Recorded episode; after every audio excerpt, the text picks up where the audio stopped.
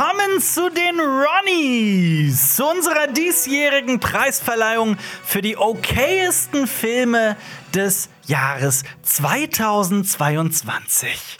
Hallo Lenny, hallo Jonas. Hallo Alper. Hallo Alper. Wie geht's euch? Wie fühlt ihr euch? Habt ihr richtig Bock heute? Ich fühle mich okay, ne? Wir haben uns für alle, die nur zuhören, wir haben uns sogar schick gemacht. Also, ich habe mich so meinen Ansprüchen her schick gemacht, aber ich fühle mich heute ein bisschen underdressed. Aber du hast gesagt, du bist auch auf Hochzeiten so unterwegs. also Die von einfach immer so normal, also nicht so ein normales Hemd, sondern so ein, ein Hemd. ein Hemd. Mit einer Fliege. Ja. Nee, ähm, wir sprechen heute über die Filme des Jahres 2022, die so okay waren. Wir werden heute darüber sprechen, was ein okayer Film ist. Wir werden die ganzen Kategorien vorstellen. Die Ronnies heißen Ronnies, weil wir sie Ron Howard widmen, einem Regisseur, den. Wie ist eure, wie ist eure Einschätzung des Regisseurs Ron Howard? Wie seht ihr diesen Mann? Ich meine, er ist ja auch bekannt für einige sehr gute Filme. Sehr gute Filme, Sehr, ja. sehr gute Filme. Aber in den letzten Jahren, ja, da ist so ein bisschen die Qualität, die hat da so ein bisschen nachgelassen und hat halt eben sehr viele Filme gemacht, die eben okay, sind. Ja. So nämlich. in, unserer Vergangenheit hatten wir auch ein Erlebnis mit Ron Howard. Wir waren mal wir. in äh, Florenz äh, auf einer Premiere zu einem Inferno. sehr okayen Film von Inferno, Ron ja. Howard. Und da ist er an uns vorbeigelaufen auf dem Ja. roten Teppich und ich habe mir gedacht, okay. Ja, Bryce Dallas Howard war, glaube ich, auch dabei, seine Ja. Tochter. Und äh, Hans Zimmer war da und auch Tom Hanks und so. Das Was war für sehr ein cool. Film war es denn jetzt? Äh, Inferno. Inferno. Aus der Da Vinci Code Trilogie. Die okayste Trilogie aller okayste Zeiten. Trilogie der Welt, Ja. okay, ja. Und ich weiß noch, super random, wahrscheinlich weil es in Italien war, dann ist da auch äh, ein Mann entlang gelaufen, bei dem ich mir dachte, den kenne ich doch. Das war Cesare Prandelli, der Fußballtrainer, Ah, der äh, okay. sogar meinen Lieblingsverein Galatasaray mal gecoacht hat. Aber das ist ein anderes Thema. Ähm, kurz vorweg, die Meinung der Jury und unserer Redaktion und von uns ist natürlich maximal subjektiv. Hier werden hundertprozentig Filme dabei sein, bei denen manche Leute sagen werden, der ist doch besser als okay oder den findet ihr okay. Das wird hundertprozentig heute passieren. Es ist ein Minenfeld von Hot Takes. Absolut. Es ist quasi wie die Oscars. Ja. Und äh, bitte das Ganze auch mit Augenzwinkern verstehen. Äh, wir mögen Ron Howard. Vor allem, also, ich mag Ron Howard. Also, es gibt Filme, die sind einfach großartig von ihm. Ja. Aber auch sehr vieles, was eben nur okay ist. Du hörst einen Podcast von Funk. Cinema Strikes Back. Hier geht's um Filme, Serien, Comics. Und was uns sonst noch so Wahnsinniges einfällt. Mit uns fünf. Jonas, Xenia, Alper, Lenny? Und Marius. Sprechen wir doch über die Ronnies. Jonas, welche Kategorien wird es heute geben? Also wir haben ähm, wie immer ähm, einmal die okayste Performance 2022, Natürlich. wo wir einen Schauspieler bzw. eine Schauspielerin auszeichnen werden. Dann haben wir die okayste Serie 2022. Ja. Letztes Jahr war ein großes Serienjahr. Äh, dann haben wir den Sonderpreis der Community. Da konnte unsere Community abstimmen. Sollen wir kurz erklären, warum der Sonderpreis heißt? Ja, die Tochter von Ron Howard ist mittlerweile, also sie ist Schauspielerin und mittlerweile auch Regisseurin, sehr gute Regisseurin. Und sie heißt Bryce Dallas Howard. Aber sie macht auch mehr als okay Sachen, muss man ja wirklich sagen. Das stimmt, sie Also ist wirklich sehr gut, äh, ja. Bei Mandalorian liefert sie mitunter auch die besten Folgen ab. und Black bei- Mirror, das war mit einer der stärksten Black Mirror-Folgen von ihr. Also, es ist eine wirklich fantastische Regisseurin, muss man einfach so sagen. Dann haben wir noch den Preis für das Lebenswerk und natürlich der Hauptpreis Ja. heute Abend, sage ich jetzt einfach mal, obwohl wir morgens aufnehmen, der okayste Film. Ja, ich bin wirklich sehr gespannt auf die Preisverleihung heute. Und wenn die Zeit dann noch reicht, und ich äh, gehe optimistisch aus, dass das klappen wird, sprechen wir noch über die Filmstarts der Woche, die so diese Woche in den Kinos anlaufen und vielleicht über so einen so einen Preis, der auch noch verliehen wurde, jetzt die Tage, nämlich der Critics' Choice Award. So ein Nischenpreis. Ja, also ist ist ja im Vergleich zu den Ronnies. Gar nichts. Absolut. Ähm, bevor wir jetzt loslegen, auch die Oscars beginnen natürlich immer mit ein bisschen Vorprogramm und auch bei uns wird's äh, witzig und ähm, äh, brisant. Was ist für euch überhaupt ein okayer Film? Sagt mal. Ist weder gut Mhm. noch schlecht. Es ist halt so ein bisschen. Ich, also für mich ist es, glaube ich, so dieses. Ja, okay, den, den habe ich jetzt gesehen und das war's. Also ich habe jetzt nicht unbedingt das äh, Bedürfnis, den nochmal zu sehen. Ja. Aber ich wäre, glaube ich, auch, also ich würde mich nicht, also ich würde mich nicht schlecht fühlen, den unbedingt gesehen zu haben. Also Mhm. es ist so ein bisschen halt einfach, es, es schwebt zwischen gut und schlecht. Absolut. Also für mich wäre so ein okayer Film einfach so ein, so ein Zeitvertreib. Ja, Ne? ich weiß ganz genau, was du meinst. Ein Film, den man sieht, der ins Hirn reingeht und dann auch direkt wieder vergessen ist. Sonntagsnachmittagsfilm. Für mich trifft so ein 6 von 10 Film, so ein Ja, okayen ja. Doch. ungefähr. Also, das, der, also ich finde, ein okayer Film ist auch ein bisschen besser als so ein durchschnittlicher Film. Wie, wie auch immer man das bewerten möchte. Ja, wobei man auch bei 6 von 10 sagen muss, wir haben auch einige Filme bei Letterboxd, wo wir das immer bewerten, folgt uns auf jeden Fall. Ähm, da haben wir auch einige Filme mit 6 von 10 bewertet, aber für die, für manchmal sind die so außergewöhnlich, dass die auch schon nicht mehr okay sind, aber trotzdem 6 von 10 Punkte haben. Weiß, was du meinst. Man könnte fast meinen, die Welt ist kein schwarz-weißer Ort, sondern eine Was? Welt der, der, der Shades of Grey, wie man so schön sagt. Wie Mr. Grey so schön sagt. Ja. Kommt eigentlich dieser Filmtitel, hat der irgendwas, ich habe ich hab das nie gelesen, hat das irgendwas auch mit dem Inhalt zu tun? Ich habe ja nur den ersten Film gesehen, deswegen kann ich dir da nicht so viel Aber zu hat das sagen. nicht einfach irgendwie was mit damit zu tun, dass es verschiedene Schatten. Egal, keine Ahnung. Ja, irgendwas, Was? Warum? ir irgendwas hat es damit zu tun. Warum der Titel so ist, kann ich euch allerdings auch Er ist nicht einfach sagen. sehr shady und. ähm, Ganz genau. ja. Das ist er auf jeden Fall. Und Grey auch. Ähm, kurze Erinnerung ans letzte Jahr. Wir haben bereits letztes Jahr die Ronnies vergeben, allerdings nicht hier auf Cinema Strikes Back, so viel sei gesagt. Und trotzdem möchten wir euch noch mal einen Blick zurückgeben ins letzte Jahr.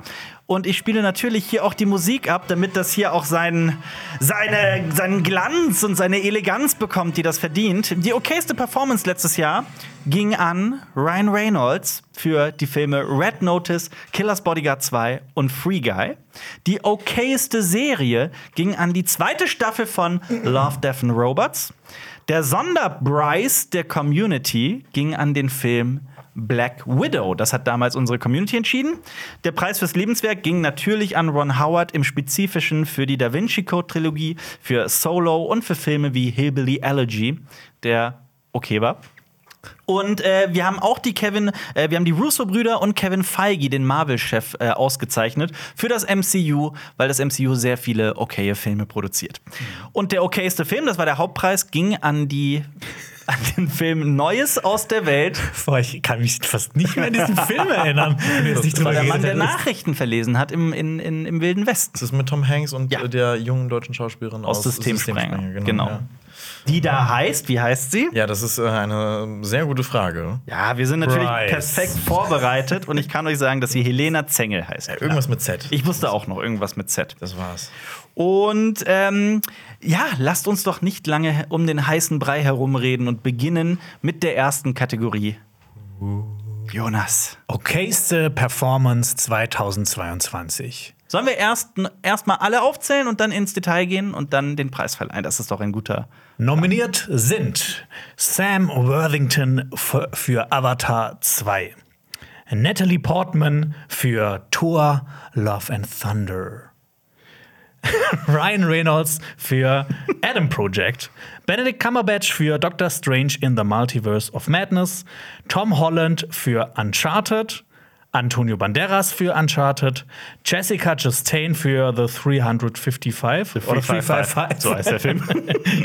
und Zoe Deutsch für The Outfit. ja, beginnen wir doch mal chronologisch. Fangen wir doch mal an mit Sam Worthington, Avatar 2. Ja, Sam Worthington ähm, ist ein Australier, der in England geboren wurde. Und Mhm. in, im Alter von äh, sechs Jahren zog er nach Australien, sonst wäre es ja äh, sechs Monaten äh, zog er nach Australien, sonst wäre es ja ein bisschen komisch, sonst wäre er ja ein Brite.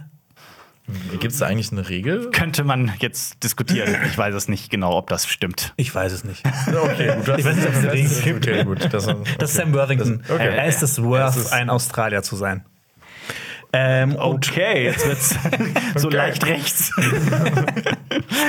äh, Ja, was ist mit Sam Worthington? Aber das ist ja, ich meine, der ist ja, das ist ja Motion Picture Verfahren. Kann man, ist das fair, jemanden, weil da Technik ja eine ganz große Rolle spielt? Dann, Die Stimme. Ja, die Stimme und, und man bewegt sich natürlich auch. Und ansonsten dürfte man ja auch bei Videospielen auch keine, ähm, finde ich, keine Preise für die Performance verleihen. Also ich finde, ich finde, das ist durchaus äh, eine beachtliche Leistung, die man da geben kann.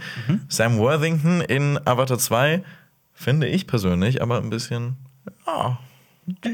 Ist okay. ist, ist halt, Die also, Figur ganze Jake Sully Richtig, ist, sie, ähm, sie ist halt okay. die Hauptfigur, aber hat halt auch einfach wirklich die stere- stereotypischsten Ansichten und hat halt wirklich die. Ja, also er ist halt einfach wirklich ein Vorzeigebild äh, von so einer Hauptfigur, wie man sie sich in Avatar eben vorstellt. Wie ist das denn mit Avatar 1? Da sieht man ja Sam Worthington teilweise auch ohne Motion Capture Verfahren, also wirklich den Schauspieler. Ähm, da geht es ja darum, dass er ein Avatar wird. Und was sagt ihr da?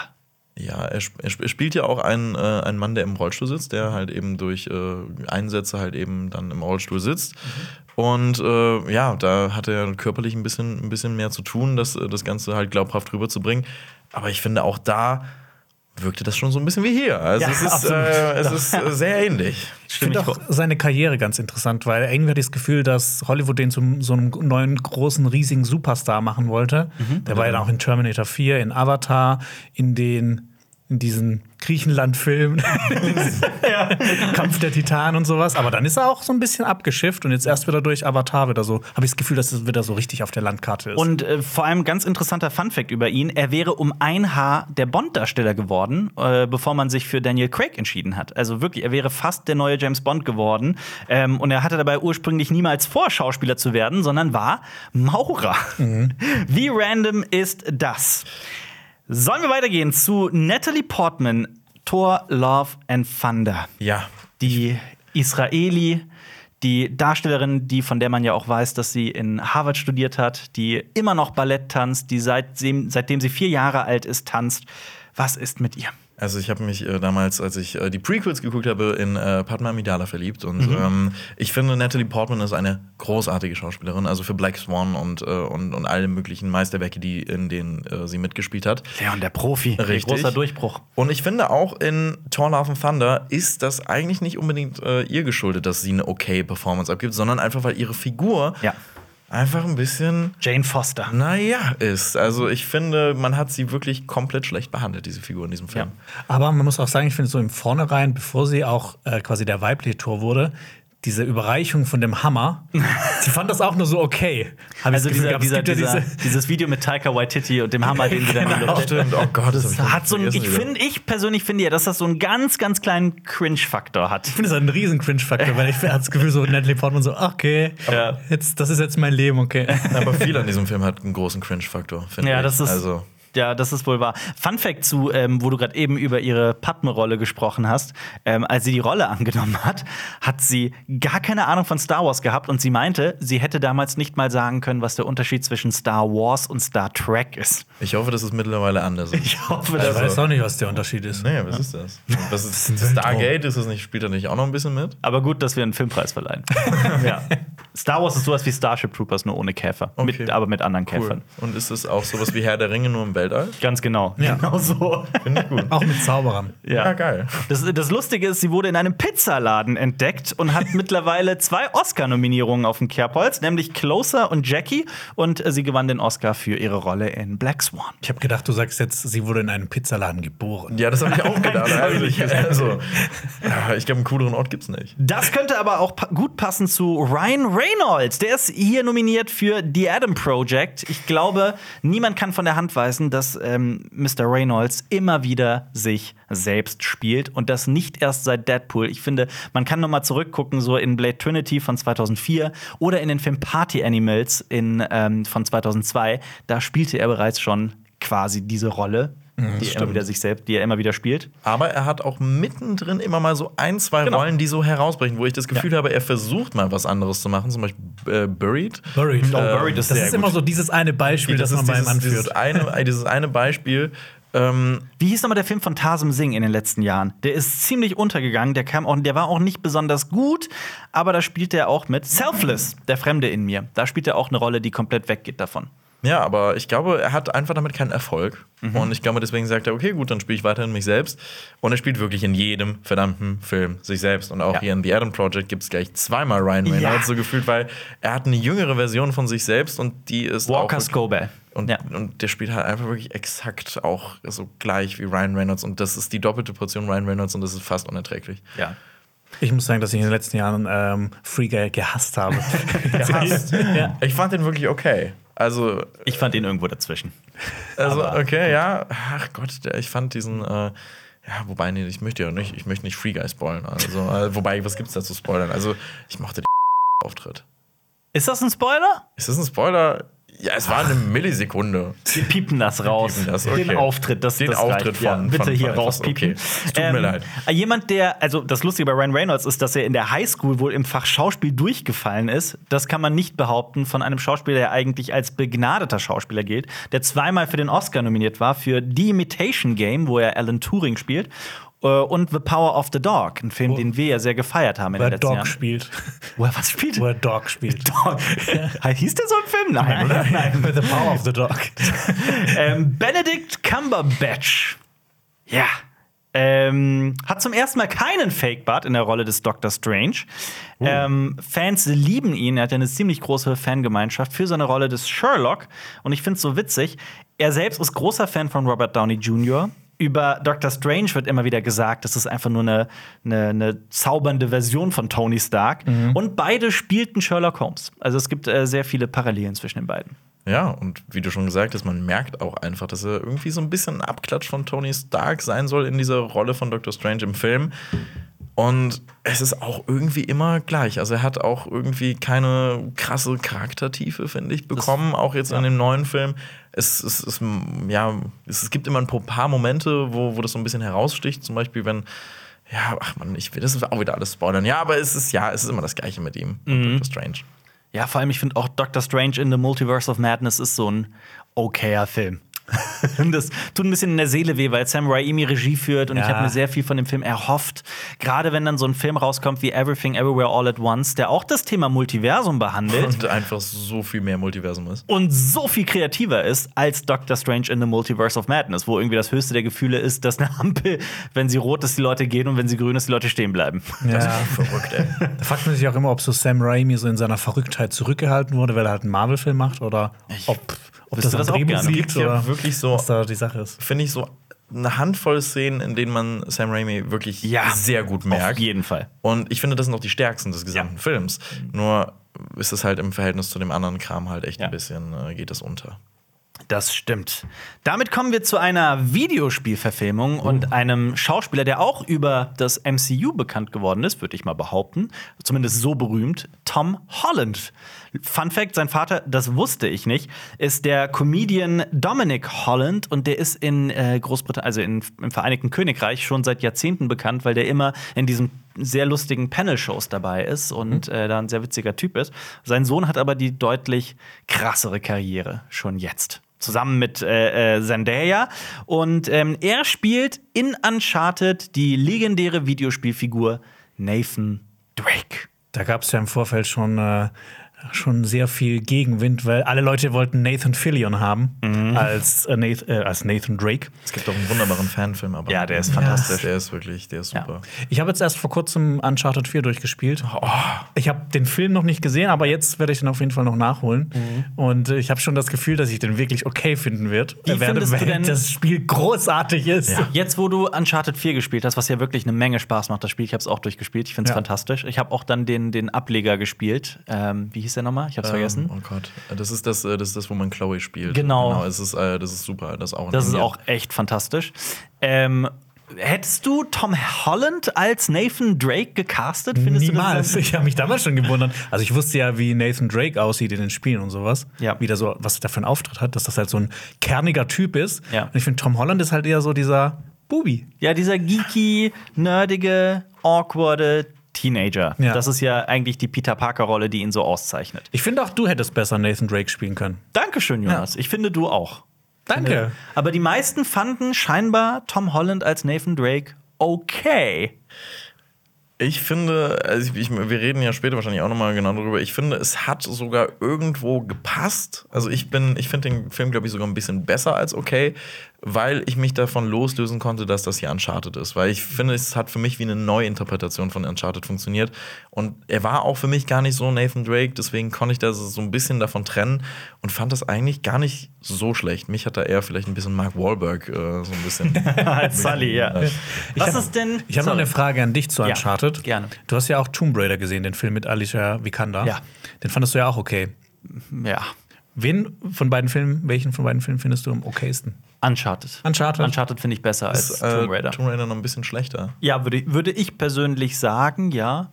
Ich finde auch irgendwie, ich war bis dahin wirklich ein Fan von Alicia Vikander. Ich habe sie in mehreren Filmen gesehen und fand sie jedes Mal großartig darin. Hast du hier Poster zerrissen?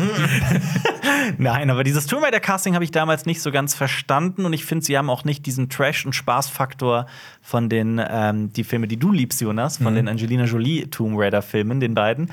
Ähm, nichtsdestotrotz, also ich ich fand Uncharted wirklich im wahrsten Sinne des Wortes okay. Ich habe noch eine kurze Zwischenfrage zu, Ja. dass man vielleicht Schau- Schauspielerin oder Schauspieler nicht mehr so sehr mag. Du hast ja ein Bild von äh, Florence Pugh bei dir auf der Toilette hängen. Das haben wir ja schon mal besprochen. Jedem Podcast besprechen wir das, Ja, ja. das das finde ich gut. Das wird immer ausgegraben, finde ich gut, ja. Also, was müsste sie tun, dass du das abhängen würdest? Ähm, also sie müsste irgendwie antisemitisch werden. Oh Gott, okay. Also, also das ist also also also oder oder einfach wirklich was sehr kontroverses sagen, dann wäre ich dann wäre das äh, weg. Aber also nicht, nicht mal sowas, sie würde jetzt nur noch Film mit Steven Seagal machen oder Ja, aber was soll diese woke Kacke? Also nur weil sie was so- antisemitisch Ja, Mensch, das kann doch da hängen bleiben. Ich hänge äh, ich, ich, ähm, Das war Ironie, Ja, für das alle, die war- das nicht verstanden haben. ich hänge mir auch noch ein Bild von Kanye jetzt noch in, in, in mein Badezimmer. dazu. Ähm, Das war ein sehr lustiger Gag in Abbott Elementary. Da wird der Hausmeister, diese Comedy-Serie, die gerade komplett durch die Decke geht, da wird von einem Hausmeister, der irre ist, gesagt, er hat, also das, was ihn so irre macht, ist, dass er Kanye gewäh- gewählt hat. Fand ich sehr witzig. Äh, nee, aber ich glaube, ich fände das nicht schlecht, äh, wobei ich glaube, sie würde, es, sie würde das auch niemals machen. Also ich äh, habe Vertrauen in Florence Pugh, dass sie weiterhin äh, gute Projekte machen wird. Also, dass sie nicht mit Steven Seagal Ja, also ich glaube, ich glaube nicht, dass sie das machen würde. Weiß, Okay. Also bin ich mir sehr sicher. Also vor allem, Wie, sie, wie ja. fandet ihr denn Antonio Banderas in Uncharted? Den Den fand ich noch Bösewicht? okayer als, äh, als äh, Tom Holland. Ich fand, das war wirklich, also der war, also Ich finde aber genau wie bei Natalie Portman ist es da vor allem die Figur. Ja. Ich finde, er wurde verbraten. Ohne hier was zu spoilern, ich finde, Antonio Banderas ist ein großartiger Schauspieler, nicht umsonst einer der bekanntesten spanischen Schauspieler aller Zeiten. Ähm, Fun Fact: Der Mann wäre fast Fußballer geworden, bis er sich das Bein gebrochen hat. Ach, das ist aber war immer so eine Sportlehrersache, so, oh, wisst ihr, ich hab's gar nicht nötig hier im Sportunterricht sein. War, scheinbar war der wirklich gut. Also so okay, wirklich, okay, wirklich okay, gut. ja, dann ist es krass. Dass das passiert Ähm, ist. Ja, spielt ein Bösewicht in Uncharted. Ähm, man muss auch dazu sagen, das sind alles keine Figuren, die, also gerade bei den, bei den Bösewichten, die man irgendwie aus den Spielen kennt. Aber es sind schon so Anlehnungen Okay. an die Figuren, Ja. die da drin zu sehen sind. Ähm, ja, ich finde, er wurde gewastet. Ich, ja, ich, ich, ich finde es auch, vor allem, weil halt wirklich einfach nur, ah, ich habe Interesse an, an, einem, an einem Schatz und äh, ich bin böse, ich habe eine eigene Miliz und ja, das hole ich mir jetzt so. Es ist wirklich, es ist nicht anderes. Ähm, ja, es gibt, äh, man versucht dieser Figur noch ein bisschen mehr Tiefe zu geben, indem sie einen Konflikt mit ihrem Vater hat. Aber ja, ist auch geschenkt, wirklich alles. Also es liegt halt echt nicht an Antonio Banderas, es liegt hier auch wieder hauptsächlich an der Figur, finde ich. Ich frage mich, warum du heute noch keinen Uncharted-Witz gemacht hast. Ja, weil es so oft gemacht. Ich habe ihn noch nicht gehört, ich finde den großartig. ähm, dann kommen wir zu Jessica Chastain oder wie sie in Frankreich heißt, Jessica Chastain. 355. Ich muss dir sagen, was für dich Florence Pugh ist, ist für mich Jessica Chastain. Ich sag's ganz offen raus, ich bin Hals über Kopf verliebt in diese Frau. ist das Bild auf der Toilette? Crush. Nee, das habe ich tatsächlich nicht. Das kommt noch. Ähm, sie hatte ihren Durchbruch ähm, in äh, dem Film Salome, der heißt auf Deutsch Wilde Salome. Ist ein Film von, Natürlich. natürlich von und mit Al Pacino und es war quasi Al Pacino, der sie berühmt gemacht hat. Also sie bezeichnet auch diesen Film als ihren ersten Film, obwohl sie vorher schon ein paar Filme gedreht hat. Ähm, sie gewann den Oscar für The Eyes of Tammy Faye und war zweimal nominiert, einmal für Zero Dark Thirty und The Help. Die meisten kennen sie aus Interstellar. Äh, fantastische Schauspielerin, extrem intelligente, erfolgreiche Frau. Ähm, ihr gelingt alles, was sie anpackt und dann macht sie The Free Five Five. Und ich habe mir diesen Film angeguckt und dachte mir die ganze Zeit, warum? Warum? Es ist der generischste, austauschbarste Thriller, den man sich vorstellen kann, aber auch nicht gut genug, um okay zu sein, sondern wirklich von vorne bis hinten ein Rohrkrepierer. Ähm, die Idee dahinter war, irgendwie so einen krassen internationalen Thriller zu machen, so einen CIA-Thriller mit weiblichen Agentinnen. Und ähm, äh, ja, kann funktionieren, wenn man ein gutes Drehbuch hat, wenn man das richtig inszeniert. Und nichts davon funktioniert. Nichts. Der Film ist für mich wirklich eine einzige Schlaftablette. Aber Jessica Chastain war dann ganz okay drin. Sie war okay drin, ja. Also Ja. sie ist es nicht schuld, wirklich. Ja. Also sie, sie macht das, was sie halt da machen muss darin, macht das auch ganz okay. Mit der Figur kann man so ein bisschen seinen Spaß haben, aber ich finde, also mehr auch nicht. Aber generell diese gesamte, also diese gesamte Cast, ich meine, wir haben es ja schon oft genug gesagt, ist komplett verschenkt, weil Lupita Nyong'o spielt damit, Mhm. Ja. Diane Kruger spielt damit, es Ja. spielt äh, Sebastian Stan mit. Also es sind echt viele. Es Sehr halt talentierte. Alle, äh, ja. Okay, Schade. höchstensfalls. Was ist mit Zoe Deutsch? Wir haben jetzt gesagt, wir nominieren sie für die Outfit, aber sie spielte letztes Jahr gleich in drei okayen Filmen mit, nämlich The Outfit. Das ist ein Film, den ich persönlich als sehr okay bezeichne.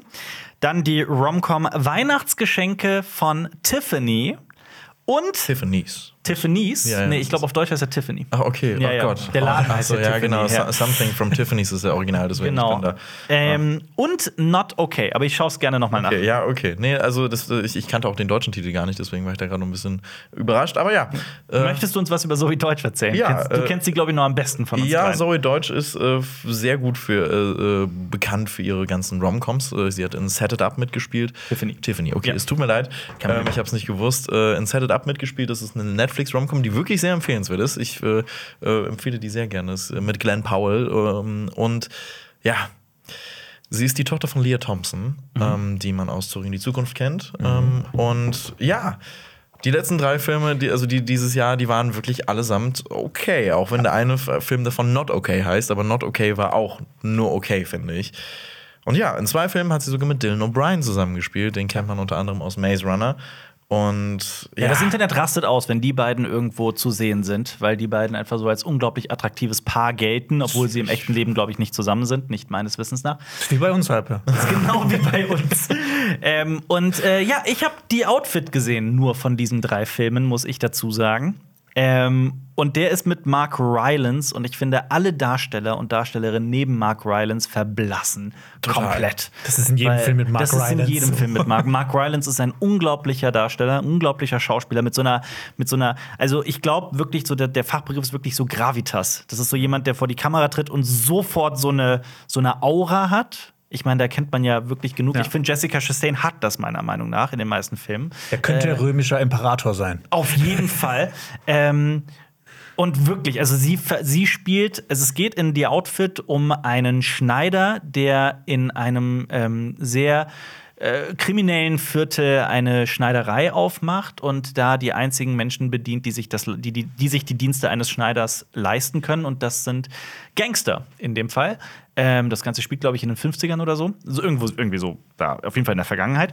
Und ähm, er hat eine, eine Angestellte, nämlich Zoe Deutsch. Und äh, die beiden haben sehr viele Dialoge miteinander. Und es ist wirklich permanent offensichtlich, wie er sie an die Wand spielt und das so im, ne, im Vorbeigehen. Und trotzdem ist am Ende, der Film ist von Graham Moore, der The Imitation Game gemacht hat. Ein Film, den ich eigentlich sehr mag.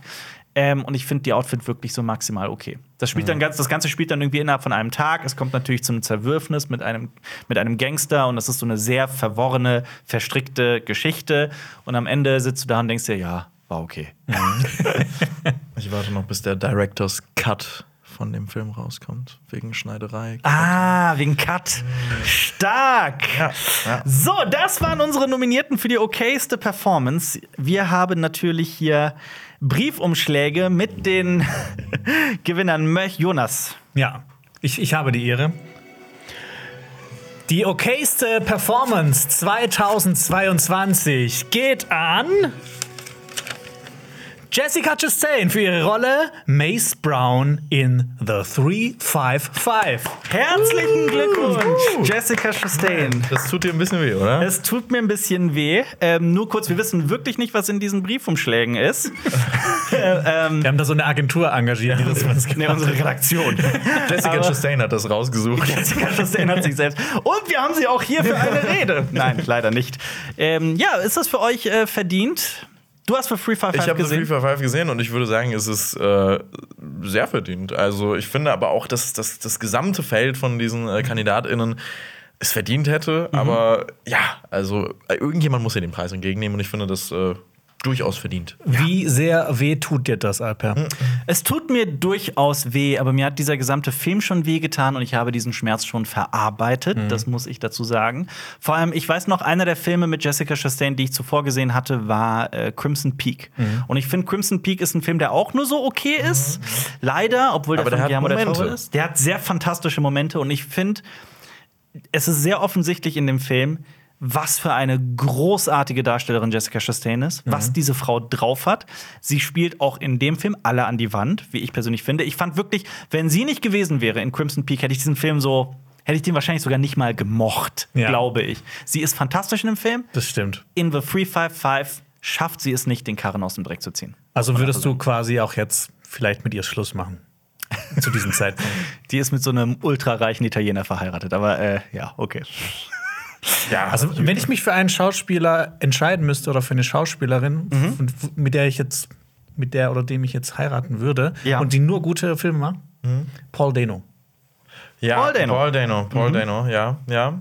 Ich habe nämlich mal irgendwo gelesen, das war schon ein paar Jahre her, dass er der Schauspieler ist. Die haben so ein- einfach so statistisch das ausgewertet. Ich weiß nicht, wie offiziell das war, dass er halt für alle seine Filme, ähm, dass die immer extrem gut ankommen.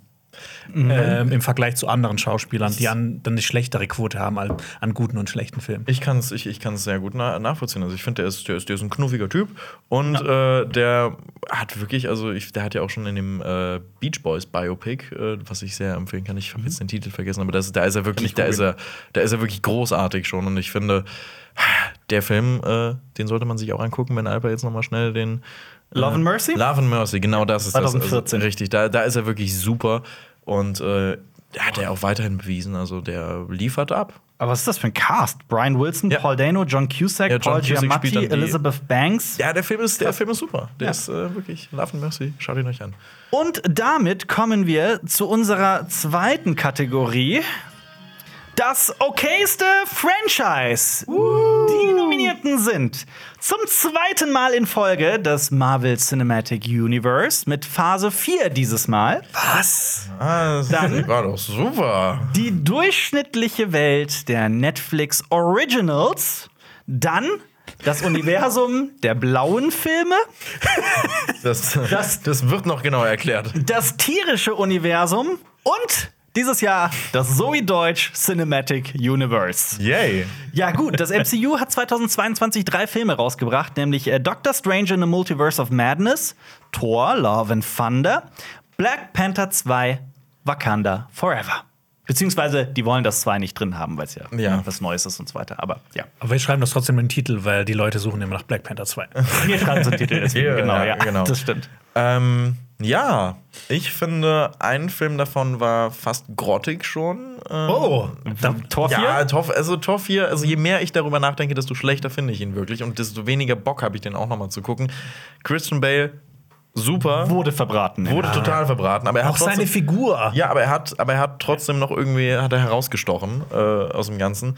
Black Panther, Wakanda Forever fand ich auch okay. Und Ich auch, zu Doctor ja. Strange in the Multiverse of Madness haben wir eben schon gesagt, es war okay. Ich muss dazu sagen, ich persönlich finde tatsächlich alle drei Filme okay. Ich finde auch Tor 4, glaube ich, ein bisschen besser als du, aber ich finde den auch nur so okay. aber das war lustigerweise, während des Films hatte ich Momente, gerade am Anfang, wo ich echt dachte, oh krass, das wird wirklich gut. Und dann, mm, Ja. und dann kamen die Ziegen. Die Ziegen. Die Ziegen. Also, das ist wirklich, also, es ist, ich sage so oft, aber die Ziegen haben es wirklich für mich komplett kaputt gemacht. Kann ich verstehen. Nach, zumindest nachdem der Witz zum fünften Mal Ja. wiederholt wurde, ja. ähm, kommen wir zu den Netflix Originals des Jahres 2022. Es sind einige. Ich muss dazu sagen, wir können hier gar nicht alle aufzählen, weil es zu viele sind. Weil wir auch nicht alle okayen Netflix-Filme gesehen haben. Ich, das, Dafür ist die Zeit einfach zu kostbar. das ist wahr. Sollen wir einfach nacheinander so ein paar Filme aufzählen, die hier. Ich fange mal an: Spiderhead, Windfall, Buba, The Adam Project, Glass Onion, Day Shift, The Grey Man The Sandman. Wednesday, und die deutsche Serie King of Stonks. Stonks, Stonks. Ja, aber da kommen wir jetzt auch schon mal wieder in so eine, in so eine Richtung, wo äh, wir eben schon gesagt haben, wir begeben uns in so ein Minenfeld von Hot Takes. Ja. Und dass wir uns vielleicht auch nicht einig sind, weil ich finde, Glass Onion ist hier nicht unbedingt zurecht drin. Ich schon. Ich auch nicht. Also ich glaube, ich stehe zwischen euch beiden. Du fandst ihn okay, du fandst ihn Ich fand sehr ihn- gut. ich fand ich stehe zwischendrin. Ich fand, äh, ich fand, er hat mich sehr gut unterhalten. Ja. Aber genau darum geht's bei den Ronnies. Es ist- Man ist da nicht immer einer Meinung. Ähm, welcher Film, habt ihr noch, fällt euch noch ein Netflix Original gerade ein, der hier noch äh, hätte aufgezählt werden können? Es sind so viele. Und vor allem auch im Serienbereich, so viele Serien, die nur so maximal okay sind. 1999. Vera, vielleicht kommen wir da heute. Ja, noch. Ja. weiß es. Also ich finde auch, wir haben auch ähm, im Vorfeld schon mal über Spiderhead geredet. Ach ja. ähm, Sp- heißt der auch der Spinnenkopf? Im, Ich glaube, der ist der Spinnenkopf auf im, Deutsch. Auf Ja. Deutsch. Werde nicht nachgucken. Das ist Sehr, sehr eigentlich, der hat so eine super interessante Prämisse, Der aber der macht einfach nichts damit. Worum Ja. geht's denn in Also, Spiderhead? boah, es, es, geht darum, dass du. Boah, korrigiere mich bitte, wenn ich es jetzt hier falsch, falsch rüberbringe. Oder hast du es besser im Kopf? Hast du es, glaubst du, Worum du's Das noch- Ding ist, dass dieser Film so okay ist, dass da ganz viel wieder raus ist. Ähm, Also- also äh, Chris Hemsworth Ja. spielt die Hauptrolle. so ein und der ist quasi so, reicher Tüftler. Ja. Und der hat ähm, eine Insel und auf dieser Insel macht er Experimente mit Gefangenen. Und er hat da quasi so einen, so einen Auftrag mit der Regierung. Und das geht um, um Emotionen. Ja. Das klingt total spannend. auf Ja, das ist mega. Ist, ist auch super spannend. Und der versucht äh, mit Hilfe von ähm, ähm, Substanzen gewisse äh, Emotionen in diesen Gefangenen hervorzubringen. Das dann zum Beispiel, du kriegst jetzt hier den Liebesserum gespritzt, und dann bist du plötzlich so. Anfangs bist du halt eher so ein bisschen, ja, okay, gegenüber sitzt halt Jonas. Was? Ist ganz okay. Dann kriegst du dieses Liebesserum gespritzt und so, ach Jonas, du bist so toll. Und dann hast du plötzlich so ganz viele Glücksgefühle. Ja, aber scheinbar hat mir das schon jemand gespritzt. Okay. Aber das gleiche äh, gilt dann auch für Hass zum Beispiel. Also es gibt dann, äh, dann kann man das auch so miteinander kombinieren. Und Ja. es geht darum, dass man quasi so Menschen lenken kann. Und es gibt so ein ultimatives Serum, also das Ja. irgendwie so ein komplettes Glücksgefühl, Ekstase ausstrahlen soll. Und dieser Film ist wirklich okay. Ich spoilere jetzt eine Sache. Das ist nicht schlimm. Diese, diese, diese Substanzen sind in der Box und die sind zerbrechlich. Kannst dir schon ausmalen, ne, was da passiert. Ja, ja, ich kann es mir ausmalen. So. Ui, ui, ui. Aber dieser Film ist von Joseph Kosinski und der hat ja, ähm, Mhm. Ja, Top der hat Gun letztes Jahr gemacht. Und äh, Miles Teller spielt auch wieder mit.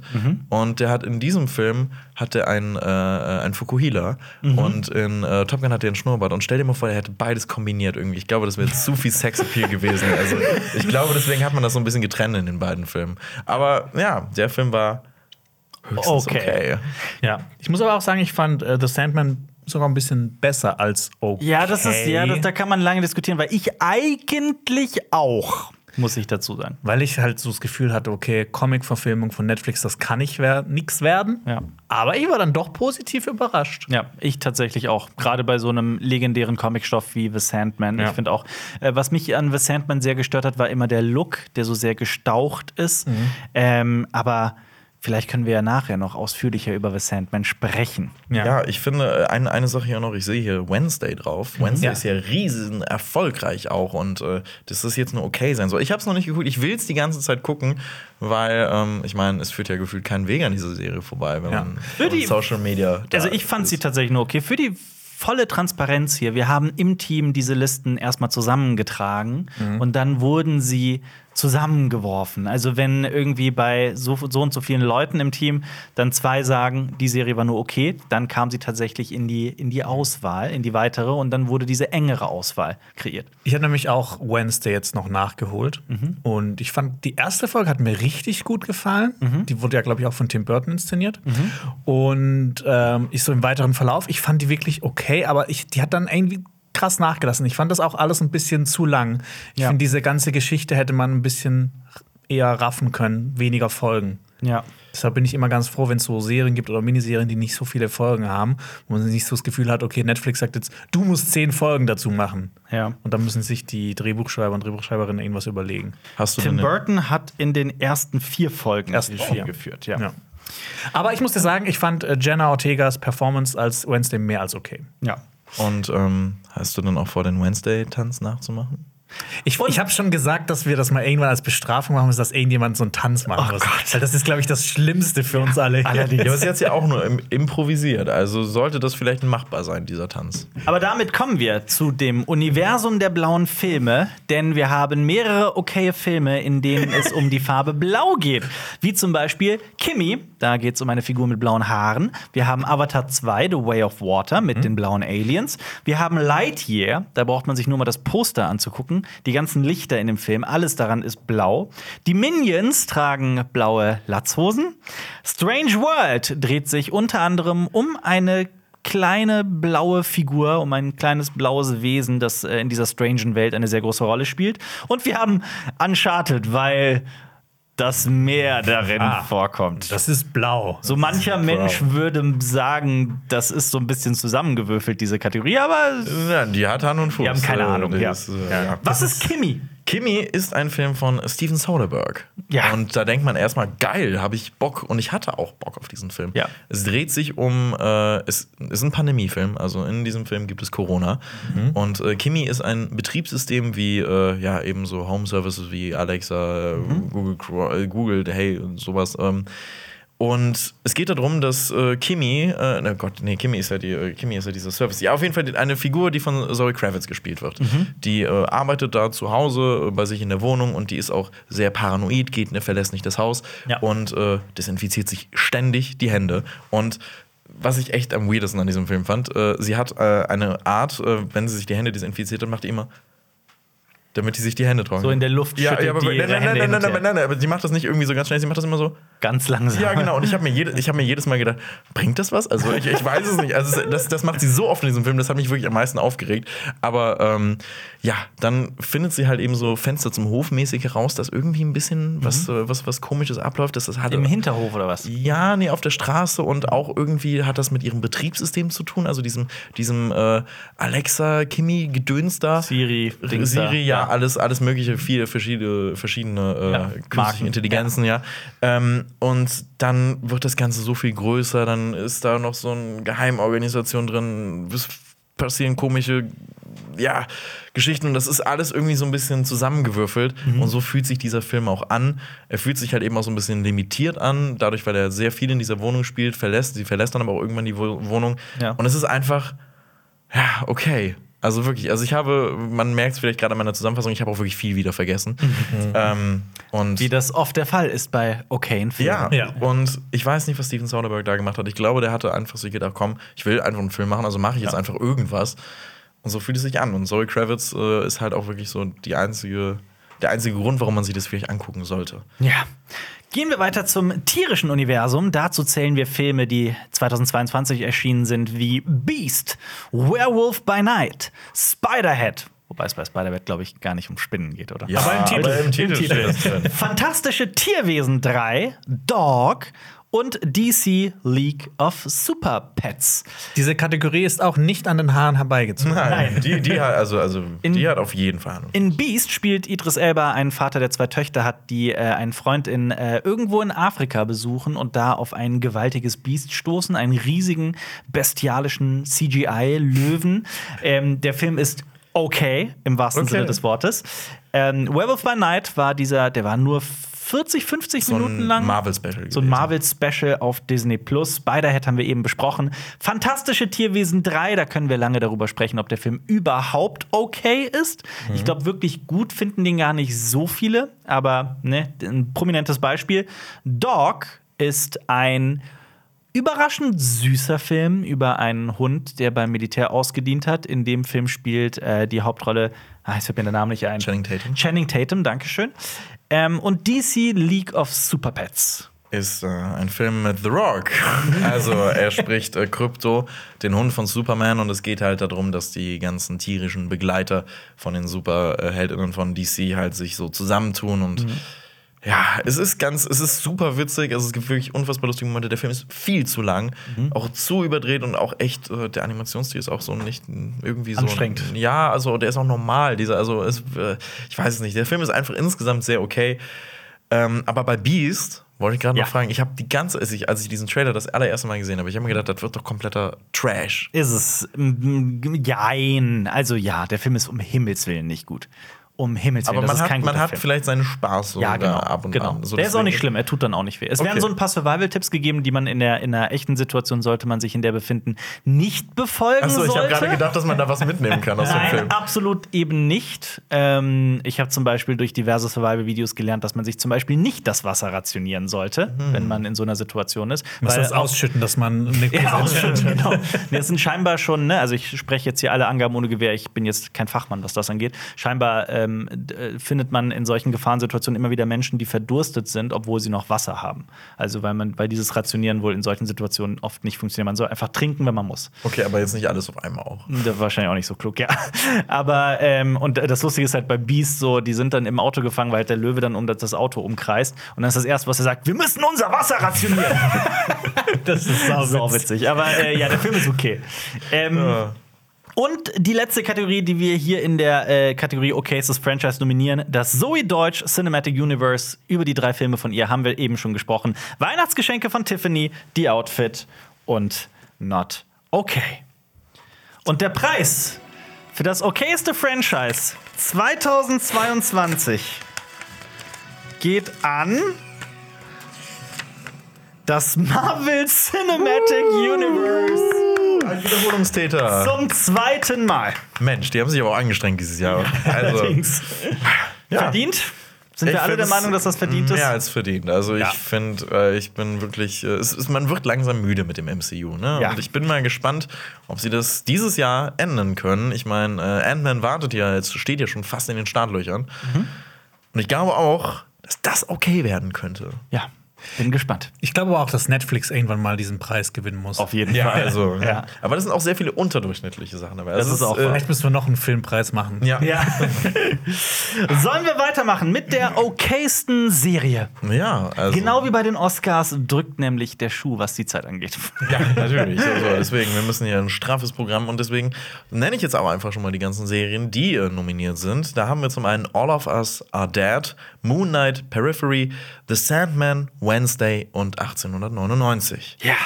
All of Us Are Dead werden viele nicht gesehen haben. Das ist eine südkoreanische, ziemlich abgefahrene Zombie-Serie mit sehr vielen Figuren. Das spielt an einer Highschool, wo äh, der Zombie, in der der Zombie-Virus ausbricht, weil ein Lehrer da mit seinem, an seinem Sohn Experimente durchgeführt hat.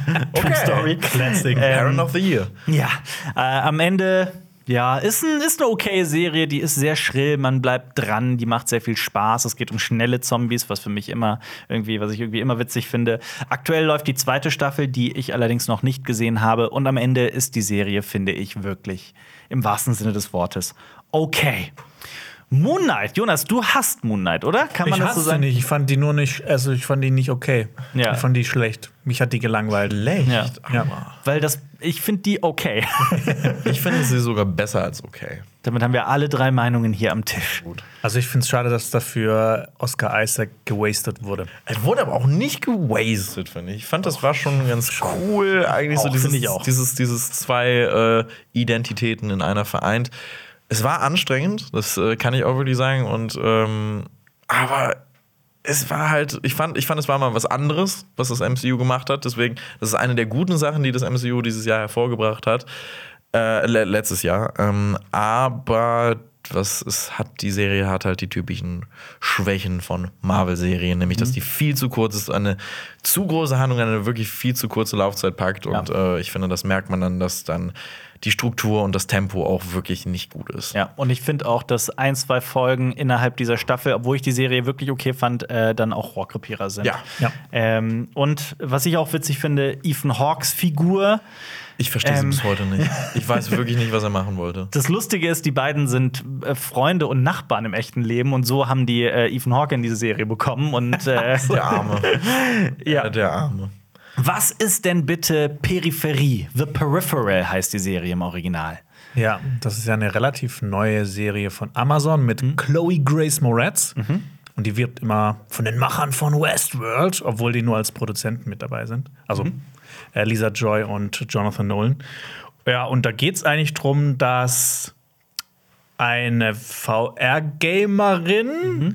so in der nahen Zukunft ein Videospiel testet und dann passieren komische Sachen. Das ist so ein. Prototyp-Videospiel, wie auch immer ihr Bruder irgendwie drangekommen ist. Und dann stellt sie raus, oh, das ist vielleicht alles gar keine Simulation. Das basiert alles auf einem äh, Roman von William Gibson, der auch die Neuromancer-Trilogie gemacht Ein, hat. eine Legende der Science-Fiction-Szene. Alle, die sich so ein bisschen mit Science-Fiction auskennen, sollten äh, äh, William Gibson kennen. Also der hat den Das- Begriff Cyberpunk geprägt. Ja, absolut. Ja, ja. Ähm, und diese Serie, und da waren Jonas und ich uns sehr einig, ist okay. Ja, und das, Ja. also dafür, dass es halt auch Science Fiction ist, ist es fast schon wieder enttäuschend, dass die nur okay ist. Ja, das war. Aber ich habe hier gerade den Namen Chloe Grace Moretz äh, Mhm. gelesen und sie macht ja auch irgendwie nur okay bis eher schlechte Sachen, habe ich im Gefühl. Äh, schwierig. Ich mag sie eigentlich sehr. Sie auch sehr. Also Ja. Sie hatte auch wirklich ein paar richtig, richtig gute Rollen gehabt. Ich persönlich halte sie auch für eine gute Schauspielerin, aber das stimmt schon. Also viele Werke, in denen sie mitspielt, sind. Es hat so bei die fünfte Welle hat's angefangen. Oh ja, der, so, der ist so, wirklich schlimm, der Film. da, ja. da, da ging es so bergab. ja, der hat auch bei den Ronnies nichts verloren, weil der Nee, viel zu okay. schlecht ist. Ich, äh, sie hat doch auch bei, äh, war das nicht dieser Film mit, ähm, wo sie dieses Mädchen spielt und so einen russischen Akzent hat? Das fand ich ganz schlimm. Wo sie einen russischen Akzent hat? Ich weiß ja, ähm, der Film mit, äh, ne- nicht die Ext Ext Extractor. Nein, wie hieß der Film? Die Equalizer? ja. Ah, okay. Ja, Ja. ja. Mit äh, Denzel Washington, der. Ne? Ja. Ich war die ganze Zeit bei John David Washington so. Ja. Nein, mit Denzel Washington, ja.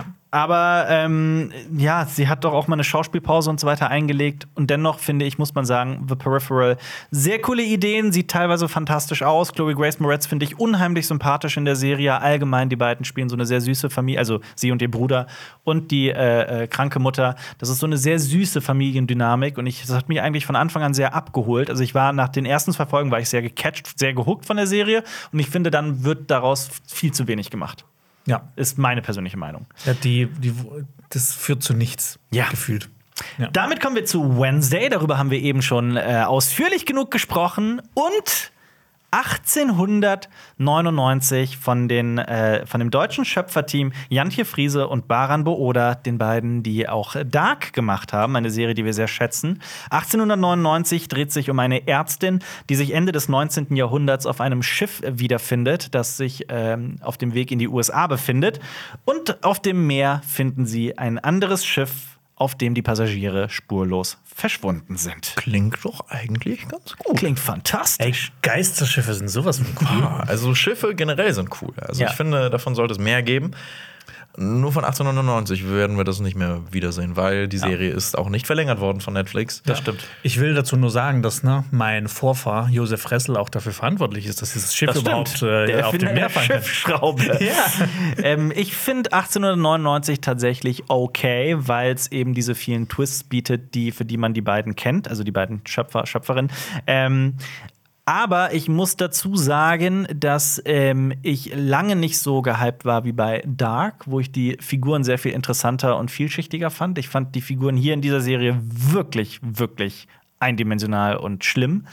Ähm, das war für mich das größte Problem an dieser Serie, waren wirklich die Figuren. Ja. Und wenn man dann auch noch so viele Figuren hat, dass man den einzelnen Figuren nicht genug Zeit widmen kann, dann, ne, also das war für mich zu oberflächlich.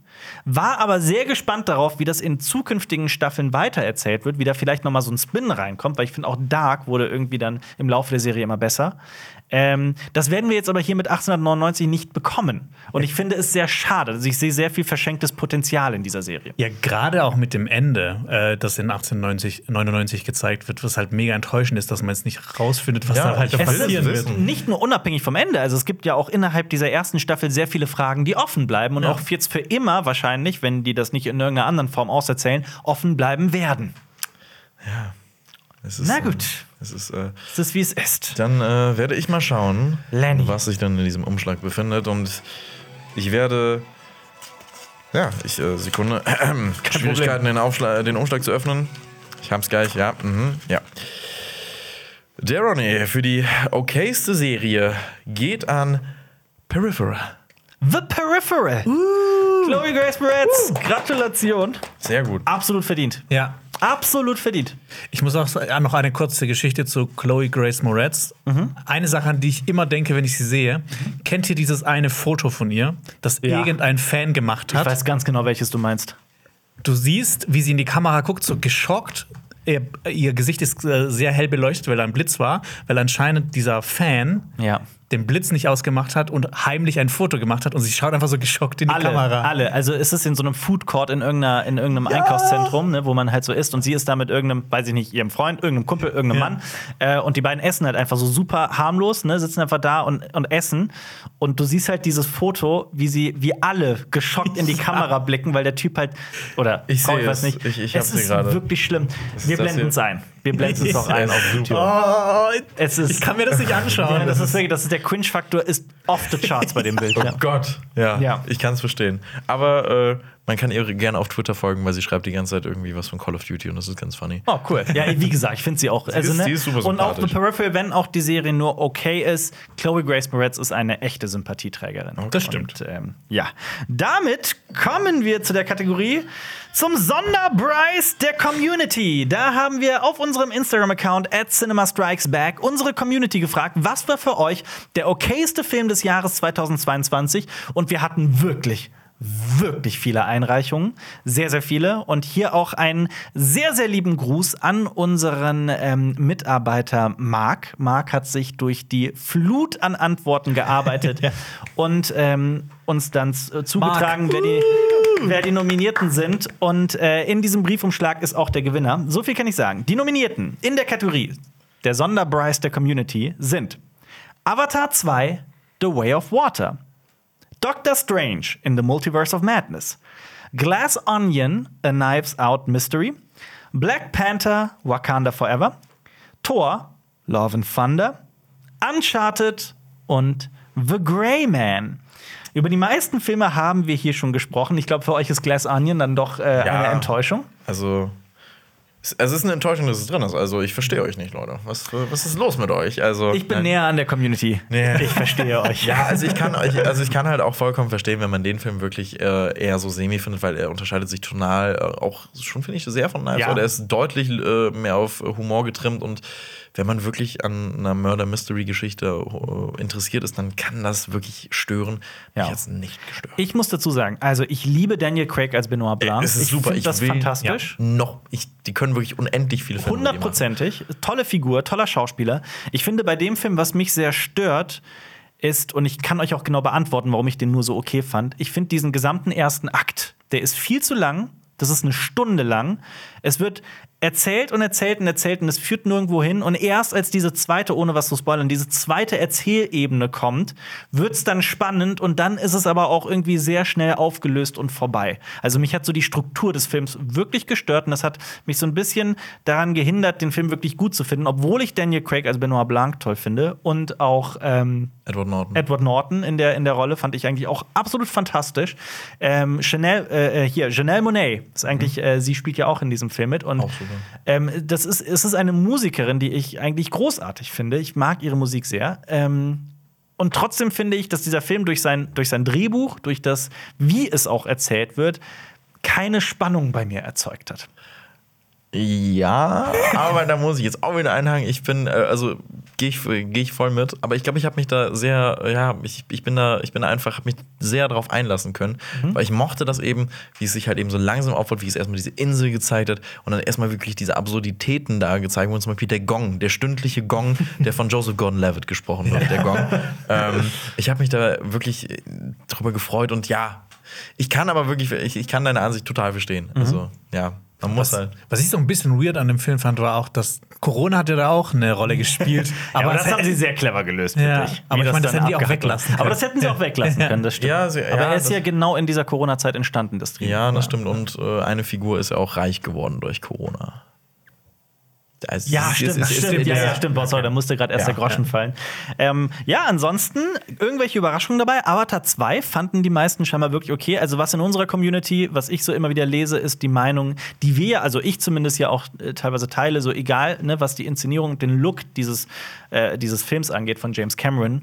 Ähm, die gesamte Geschichte hat, glaube ich, sehr viele Menschen kalt gelassen. Ja. Mich zumindest auf jeden Fall. Mich auch, aber Aber trotzdem muss ich sagen, ich freue mich dann doch ein bisschen auf Avatar 3. Ja. Und hoffe, dass die was Neues erzählen wollen. Ohne Ja. Frage. ja. Wer von euch hat denn The Grey Man gesehen? Ich nämlich nicht. Ich auch nicht. Ich habe ihn gesehen. Ja. Äh, Es ist ein Netflix-Film von den Russo-Brüdern. Also ähm, hier sehen wir ein paar okay Franchises kollidieren. ähm, Ryan Gosling, Chris Ryan Gosling Evans, ist- Anna de Armas. ja, das war Ryan Goslings Comeback auch seit First Man wieder so richtig äh, äh, als, als Schauspieler. Und ich habe mich eigentlich drauf gefreut, weil das klang nach einer echt coolen, lustigen äh, Action-Komödie auch so ein bisschen, weil Chris Evans spielt auch wirklich einen sehr übertriebenen äh, Bösewicht mit einem tollen Schnurrbart. Ähm, und ich finde, Chris Evans hat auch wirklich am meisten Spaß, glaube ich, in diesem Film gehabt. Und Anna de Armas ist auch also super. Also in diesen Actionrollen ist sie wirklich am besten. Ja. Ähm, und ja, der Film hat auch wirklich wie The 355 echt wirklich die simpelste und dümmste Geschichte überhaupt. Und am Ende ist alles auch wieder einfach nur belanglos und ja. Also es geht um einen CIA-Agenten, der dunkle Geheimnisse der Behörde aufdeckt, doch dann wird ein Kopfgeld auf ihn auf ausgesetzt und eine internationale Jagd auf ihn beginnt. Das hätte ich noch nicht mehr, mehr so wirklich. Ich, ich, ich hätte Ich du- auch nur abgelesen. Du hättest mich, du hättest mich hier, hier foltern können und ich hätte Ja. dir nicht erzählen können, worum es um Rayman noch ging. Also Aber was man auch dazu sagen muss, mit 200 Millionen Dollar Produktionskosten, gemeinsam mit Red Notice, der teuerste Netflix-Film aller Zeiten. sieht man aber auch nicht so. Nein? Also ich weiß nicht. Also, ich habe den damals sogar Vielleicht ist er Kino im geguckt. Cast und in den Versicherungen Ja, versunken. aber der das kann auch Betrag. Ich hatte auch das Gefühl, dass sie ein echt äh, hohes Marketingbudget hatten, weil ich hier überall in Köln Ja. Plakate So riesige Ja. war am Barbarossa-Platz. Ja, am Barbarossa-Platz war dieses riesige Plakat. ja. Stimmt. Ja. Kommen wir doch zu der Verleihung. Wer wird denn den Sonderpreis der Community 2022 gewinnen? Der Sonderpreis geht dieses Jahr an Avatar 2, The Way of Water. Also Verdient. hier müssen wir auch unsere gesamte Redaktion, das gesamte Team mal in Schutz nehmen. Das ist das, was die Community entschieden hat. Ja, das Avatar seid ihr. 2, The Way of Water Das war seid ihr selbst schuld. okayer Film. Was sagt ihr dazu? Ich- Aber wir können, Verdient? ich glaube, wir können uns da anschließen. Ja, also ich bin, ich, ich also ich gehe da sowas von mit. Also ich mochte den. Ich auch. Ich, äh, ich meine, der Look ist ja wirklich, ja, der ist, der ist ja bahnbrechend. Also es ist ja besser geht's eigentlich nicht. Mich hat's trotzdem gestört. Ich meine, wir haben so oft über diese High Frame Rate gesprochen. Ja. dass ich finde das, ich finde das ganz ätzend. Ich auch. Ich finde, die Story ist wirklich so lahm Mhm. und auch wirklich äh, diese, diese gesamten, also diese Aktstruktur, wo dann auch irgendwann in der Mitte nichts mehr passiert und dann diese, wo die einen Free Willy dann irgendwie nachmachen, so mit, dem- mit diesem, mit diesem Wahl. Ich weiß es In nicht. der Drehbuchdramaturgie spricht man vom Second Act a Drag. Von dem, wenn der zweite Akt beginnt, so genau in der Mitte des Films, wenn es dann plötzlich beginnt, langweilig zu werden, wenn sich das zieht, weil es irgendwie keine Highlights mehr gibt. Dann wird es Äh, nochmal langweiliger, wenn Avatar 2. das ist wahr. Ähm, und von daher stimme ich zu. ja. Ich bin da voll bei dir. Also bei mir war, ich habe auch genau dieses, ich habe ja die Kritik dazu gemacht, das war unsere erfolgreichste Kritik der letzten Jahre, ähm, weil, glaube ich, sehr viele, ich habe von Anfang an gesagt, so, ich möchte diesen Film eigentlich noch nicht bewerten, weil allein das 3D mich so abgelenkt und gestört hat in diesem Film, Ja. dass ich mich kaum auf den Film konzentrieren konnte. Ich war so abgelenkt von der Framerate und von dem gesamten Look des Films. Ähm, ich freue mich darauf, den irgendwann noch mal in 2D zu sehen. Ähm, ist bisher aber noch nicht, das Bedürfnis war noch nicht da, weil ich mich sehr auf die Geschichte konzentriert habe und die hat mich halt nicht begeistert. Das kann ich sehr gut verstehen. Aber ähm, war das bei euch auch so, dass das der erste 3D-Film seit vielen Jahren Ja, ja, den ihr ja, angeschaut habt? Ja, das mir war ja das Problem auch, so. Ja. Und ich frage mich auch immer, wenn du so eine Stunde aus dem Film rausschneiden würdest, würde dadurch besser werden? Und bei dem Film kann ich persönlich die Frage mit einem klaren Ja beantworten. Ich habe nämlich auch, also ich hatte einen richtigen Schock, als ich Avatar 2 gesehen habe. Mhm. Nämlich äh, nach ungefähr einer Stunde in diesem Film gab es immer noch kein Wasser. Obwohl dieser Film Avatar The Way of the Water ist. Und ich habe mir gedacht, oh mein Gott, das heißt, das wird noch irre lange gehen. Und The Way of Water ist 193 Minuten Richtig, lang. das Drei heißt- Stunden, 13 Minuten. Ja, und ich war, also ich war so, oh nein, oh mein Gott, nein, Aber zwei Stunden. Hast du dann auch bei Babylon gedacht, hey fuck, ich habe bisher Babylon noch gar nicht gesehen? Ja, Und dann liefen die Credits und dann kam da auch noch kein Babylon. ja, ja, das Ja. war, ja, Sehr lustig, Jonas. Dankeschön. Der okayste Witz des ja. Der Witz wurde ihm präsentiert worden. Kommen wir Jonas Rette. zum Preis fürs Lebenswerk. Wie letztes Jahr haben wir auch dieses Jahr einen, einen Preis für das Lebenswerk äh, zu vergeben. Und dieses Jahr geht dieser Preis, und daraus machen wir kein so großes Trara, an Ryan Reynolds. Gratulieren. Äh, insbesondere für die Filme ab 2008. Man muss dazu sagen, 2010 kam sowas wie Buried raus. Ich glaube, da sind wir alle einer Meinung, dass es ein sehr guter Film ist. Ja. Ein Jahr später kam aber zum Beispiel auch Green Lantern raus, was dann so die andere Seite des Spektrums ist. Ähm, aber also gerade so in den letzten Jahren mit so Filmen wie Deadpool 2, nee, Deadpool 2 war besser als Deadpool okay. 2 war richtig Ja. gut. Also, Ich fand auch zum Beispiel live gut. Ja. ähm, aber, ähm, Aber habt ihr The Voices zum Beispiel gesehen? Das, ist so ein das- Film, den habe ich mir auf Blu-ray gekauft, den habe ich wieder verkauft. Ernsthaft, du so schlimm? Ja. Ich wollte ihn die ganze Zeit gucken, weil ich fand, das sah eigentlich super interessant Da aus. ist eine Katze drauf. Ich bin da leicht, leicht zu locken. Aber allein mit so Dingen wie Killers Bodyguard 2, Free Guys, Six Underground, ähm, Red Notice, The Adam Project, ich glaube, das ist ähm, einfach für die Tatsache, dass Ryan Reynolds immer wieder sich selbst spielt, ist das sowas von verdient. Wir gratulieren auf jeden Fall. Gleichzeitig muss man ja auch dazu sagen, äh, ich habe jetzt äh, Dings noch nicht gesehen, seine neue Serie Welcome to Wrexham, die er zusammen mit dem ähm, It's Always Sunny in Philadelphia Schöpfer Rob McElhenney äh, gemacht hat. das da geht's könnte ja, ja, was sein. ja, das soll sehr gut sein. Da geht es ja um den Verein Wrexham, in, äh, ein walisischer Fußballverein, den die beiden aufgekauft haben. Und seitdem hat der Verein auch tatsächlich einen gehörigen Aufschwung. Also es sieht wohl sehr gut aus, dass die in die Premier League aufsteigen.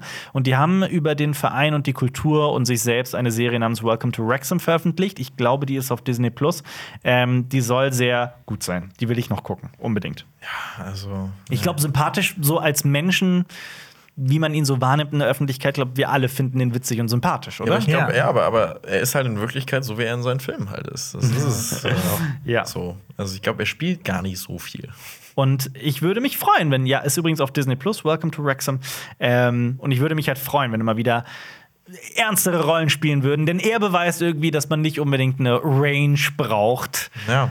um erfolgreich zu werden als Schauspieler. Range Nold Braun. Ryan Range, no Range. Ja, vielleicht macht ihr ja Buried 2. ja. Schon wieder Buried vergraben. again. Nee, nee, dann, dann, ist er, dann ist er aber eingeächert. Dann, Damit kommen wir zum großen Hauptpreis heute Abend, zum okaysten Film 2022. Nominiert sind Spiderhead, Lightyear, My Policeman, Avatar 2, Uncharted, The Adam Project, Doctor Strange in the Multiverse of Madness, The Outfit, Strange World und Beast. Ja, zehn Nominierte. Die über die meisten haben wir schon gesprochen, aber ein, zwei, drei neue Namen sind dabei. Fangen wir mal von oben an. Lightyear. Lightyear ist, ähm, ja, wirklich extrem okay. ähm, es, ist, äh, es ist fast schon einer der, also für mich einer der okaysten Filme des Jahres. Also es, es geht um Buzz Lightyear, aber Ja. nicht um die Spielfigur Buzz Lightyear aus Toy Story, sondern halt eben um die Figur, auf dem das Spielzeug basiert. Das ist eigentlich, finde ich, eine clevere Idee, weil es geht ja darum, dass ähm, Andy, der Junge aus Toy Story, ähm, einen Film sieht und dann Film-Merchandise dazu kauft. Und dieser Film Lightyear ist angeblich der Film, den Andy damals gesehen hat. Und diese Idee, also wir sehen wirklich Buzz Lightyear nicht als, also wir sehen nicht Buzz Lightyear aus Toy Story, sondern halt, ne, so wie du sagst, die Figur, auf der Buzz Lightyear basiert. Und das fand ich irgendwie clever und sympathisch. Ist es, aber ich habe auch schon einen Take im Internet gelesen, äh, wo jemand geschrieben hat, also wenn Andy ähm, sich aufgrund dieses Films Buzz Lightyear gekauft und ein richtiger Fan ist, dann hat er einen Scheißfilmgeschmack. also Kind. Ja, also ja, nicht ich ja, ja ich finde, der ist wirklich also Gerade auch für einen Maximal Pixar-Film. okay. Also, weil Pixar Ja, eigentlich so viele stimmt. krasse Filme macht, ist es halt dafür ist nur okay. Ich muss dazu sagen, ich, was mich an dem Film, also ich fand den in seiner Grundhandlung, es ist ja eine Science-Fiction-Geschichte von jemandem, von einer Crew, die auf einem, nee, er ist alleine, er, er strandet auf einem fremden Planeten und äh, ja, erlebt da ein Abenteuer. Und eigentlich mag ich die Geschichte und ich mag auch die Figur Buzz Lightyear. Ich muss dazu sagen, ich finde die Gags nicht so gelungen in dem Film. Ich finde den nicht besonders witzig und das schadet diesem Film, der witzig sein soll, doch sehr. aber und ich dann- liebe Socks. Ja. Socks ist äh, so ein Spielzeugkätzchen, so ein Roboterkätzchen Ja, und ja. Das ist also einer der besten tierischen Ja, das Begleiter, die wahr. es so bisher gab. Und ich, ich muss sagen, ich fand so die erste halbe Stunde fand ich richtig toll, weil ich Ja. nicht gedacht hätte, dass das in so eine Richtung Das geht. sah auch Das richtig stimmt, gut ja. aus. Das Also es, es, es gibt, äh, also der Anfang hat wirklich emotionale Momente, aber irgendwann verrennt es sich auch und ich finde auch Taika Waititi fand ich auch nervig. Ja. Also ich finde, der hat auch den Hang wie Ryan Reynolds immer Zu übertreiben, immer das ja. Gleiche auch zu sein und äh, wenn der auch jetzt mal weitermacht, dann kann das auch irgendwie in eine gleiche Richtung gehen. wie bei Das- Ryan Reynolds. Das stimmt. Und ich fand den einen Gag witzig, dass die in der Zukunft die Sandwiches so umgekehrt essen. Ja, dass so okay, der doch, Inhalt außen ist und das Brötchen innen. Ich fand das so unwitzig. Ich fand, das, ich fand das auch witzig. Das ist ein krasses Multiversum. Also. Ja. Das, das kann sich damit einreihen mit Ja. dem über Rot gehen Ja, Aber Brot, Schinkenbrot, das ist zu viel Brot. das, war, ja, okay. Ähm, was ist mit My Policeman? Was ist das für ein Film? Ich vermute mal ganz vorsichtig, da draußen haben sehr wenige Menschen diesen Film nur gesehen. Es sei denn, sie sind Harry Styles Ultras. Das stimmt. ähm, Ja. Harry Styles hat dieses Jahr mit äh, Don't Worry Darling und My Policeman seine äh, Schauspielkarriere so ein bisschen erkundet. Auch und wenn er vorher schon zum Beispiel in Dunkirk zu sehen ja, war und na, so. natürlich, aber hier hat es so ein bisschen auch mal größere Rollen Ja. sich dann jetzt auch gewagt. Und ich glaube, er lässt es jetzt erstmal bleiben wieder mit der Schauspielerei, weil es ist alles nicht so ganz gut angekommen. Ich fand, der war sehr okay. Ich fand ihn, Ja. jetzt, ich fand ihn jetzt nicht schlecht äh, in, in, äh, als Schauspieler, aber ich fand ihn auch jetzt nicht herausstechend. Also er ist okay, wirklich. Es ist ein Film, der auf zwei Zeitebenen spielt. Es geht um ein Ehepaar in der Gegenwart und äh, der Mann ist scheinbar krank und äh, sie entdeckt seine Tagebücher, wenn ich mich nicht irre, und liest darin und ähm, findet heraus, überlege, wie ich das ohne das zu spoilern verrate, ähm, sie findet heraus, dass ihr Mann eine Affäre hatte mit einem gemeinsamen Freund. Und ihr Mann war Polizeimann, Polizist, äh, deswegen heißt dieser Film Police My Policeman. Ähm, und es ist dann quasi im Endeffekt eine Dreiecksbeziehung. Ähm, und auch die anderen beiden im Cast sind eigentlich recht bekannt. Zum Beispiel die Affäre. Es ist nämlich eine, eine homosexuelle Affäre. Ähm, der Liebhaber meines Mannes heißt der Film auf Deutsch. Äh, Das ist auch irgendwie der Freund meiner Frau. ja. Der Liebhaber meines Mannes wird gespielt von David Dawson. Ähm, den kennt man vor allem, also den kennt man aus dem Theater, aber vor allem auch ähm, in Peaky Blinders, Gangs of Birmingham hat er mitgespielt. Äh, ich kannte ihn vor allem aus The Last Kingdom. Da spielt er nämlich den großen König Alfred. Ah, okay. Genau. Danke. Jetzt habe ich ein Bild im Kopf. Genau, und Emma Corrin spielt die Frau. Obwohl sie im echten Leben die Darstellerin nicht binär ist. Das so viel sei nur hier gesagt. Und ich finde, dass der Film, der ist, er trägt doch sehr dick auf. Es soll ein wahnsinnig gefühlvolles Drama sein. Und ähm, ich finde es so witzig, den Moment, in dem Harry Styles behauptet, dass, also er wird gezeichnet von seinem Liebhaber und er sagt, ja, ähm, er, er liebt es, normal aussehende Menschen zu zeichnen. So, auf welchem Planeten ist Harry Styles ein normal aussehender Typ? Aber gut, sei mal so dahingestellt. Ganz ehrlich. Der Film ist okay. Ich, ich habe mich auch immer aufgeregt, dass Spider-Man-Darsteller immer so, ja, das sind hier die Nerds und äh, die, die hässlichen. Ich finde, der Einzige, der so ein bisschen so an dieses Nerdige rankam, war Tobey Maguire. Richtig, ja. Aber ich, ich finde Andrew Garfield, dass der sehr war attraktiv viel, ist. Also er war viel zu gut aussehen, Tom um gemobbt Holland. zu werden. Ja, aber hallo, also bin ich voll bei euch. nee. Ja, bei Tom Holland ist es eh so dieses Peter Parker-Ding. Also Peter Parker ist ja eigentlich ein weil das ist ein komplett anderes Thema. Es geht hier davon weg, was für ein Peter Parker Tom Holland ist. Aber fandest du My Policeman auch nur so okay wie Ich ich? fand den auch nur so okay, weil ich fand die Grundidee super und auch wirklich interessant und ich bin auch eigentlich ein Fan von herzzerreißenden Geschichten, wenn die dann gut erzählt sind. Aber Ja. ich habe auch echt leider keine Gefühle für diese Beziehung aufbauen War können. bei mir ich fand genauso. eher suspekt alles und Ja. ich fand es auch nervig stellenweise. Ich für mich jetzt auch diese Gegenwartszeitebene, die fand ich war völlig sinnlos. Man sieht wirklich, die besteht zu 80 Prozent daraus, dass Emma Corrin auf diese in dieses Buch blickt. Richtig. Und ja, also, also ich finde auch wirklich. Ich hatte das Gefühl, die wollten dem Film dadurch noch eine tiefere Ebene geben und halt wirklich so einen krassen 100%. Wow-Moment machen, aber es funktioniert einfach nicht. Ja, das stimmt. Na gut, und dann haben wir noch Spider-Head, Avatar 2, The Way of Water, Uncharted, The Adam Project, Doctor Strange in the Multiverse of Madness, The Outfit, Beast und Strange World, über den wir heute nur ganz kurz gesprochen haben. Strange World ist ähm, einer der größten Disney-Flops aller Zeiten. Ein Film, der ein hohes Produktionsbudget hatte, der dann aber meines Wissens nach kaum beworben wurde, rauskam und verschwunden ist, ohne dass ihn jemand gesehen hat. Und jetzt auf Disney Plus schon zu sehen Ja, ist. ich habe ihn gesehen und ich finde ihn. Okay. Also wirklich, es ist, ähm, ich meine, der Film wurde äh, verschrien, wurde sehr scharf kritisiert dafür, angeblich so, so woke zu sein. Ähm, es gibt tatsächlich ein äh, offen queeres Paar in diesem Film. Also es geht um ähm, einen Abenteurer. Es, ist, es spielt in so einer Fantasiewelt, in der eine Stadt umgeben ist von so einem Gebirge und niemand weiß, was jenseits der Berge ist. Da hat sich noch niemals jemand drüber getraut. Und es gibt einen Abenteurer, der so Indiana Jones-mäßig aufgezogen wird. Und das ist auch in dem Look eigentlich sehr gut gemacht, weil es so aussieht wie so, ja, so Pulp-Literatur. Das ist so sehr äh, ne, so irgendwie aufgezogen. Das ist alles sehr schön, so beginnt das sehr spannend.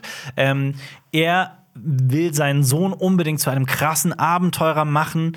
Ähm, nimmt seinen Sohn auch immer wieder auf diese Abenteuer mit. Und als sie dann mal ganz fast über die Berge hinaus sind, findet der Sohn so eine Frucht, die besonders energetisch zu sein scheint. Und das Ding ist, der Sohn ist mehr so ein Nerd, mehr so akademisch unterwegs, äh, interessiert sich nicht so für Abenteuer und für Gewalt und für sich raufen und sowas. Ähm, und er sagt, lass uns doch damit zurückgehen und dieses Ding erforschen und schauen, was es uns bietet.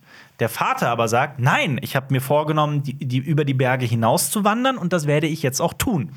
Er tut es, der Sohn aber, der zu diesem Zeitpunkt irgendwie 16 ist oder sowas, geht in die andere Richtung. Der Sohn kehrt zurück in die Stadt, der Vater verlässt das, die Stadt, das Gebirge und wird nie wieder gesehen. Der Sohn hingegen findet raus, dass diese Frucht Energie trägt und bringt quasi seiner Stadt die Elektrizität und den absoluten Aufschwung. Und die haben, es ist Utopia. Also es ist ein wunderbares Leben. Äh, die haben Energie bis zum geht nicht mehr, weil sie diese Frucht dann auch äh, äh, Dings können anbauen können. Und er wird quasi Bauer und baut nur noch diese, Elektri diese elektrische Frucht an. Ähm, bis irgendwann diese Energiequelle versiegt und die Stadt beschließt, über die Berge hinaus zu wandern um herauszufinden, was, was ist mit dieser Frucht, warum gibt die uns diese Energie nicht mehr. So Mhm. ungefähr ist die Geschichte. Er trifft bestimmt wieder den Fall. Also es ist, ich hab's, ich hab, es ist, also das ist, äh, ich habe ihn nicht gesehen. Also es ist kein Spoiler, aber ich gehe mal davon aus, dass er auch stark den Vater vielleicht wieder trifft ähm, und dass es da irgendwie wieder, ach Mensch, doch. Also ich will nicht dafür kritisiert werden, diesen Film äh, zu spoilern, deswegen werde ich nichts dazu sagen. Okay, gut. Also wie ja. viel von diesem Film hast du jetzt eigentlich gerade erzählt? Bis wohin? Bis zur Hälfte? Nein, nein, nein, nein, nein, nein, um Himmels Willen. Das ist der Anfang. Ah. Das ist der Anfang. Also dieser gesamte Teil mit den Bergen, das wird auch so in einer sehr schnellen Montage erzählt.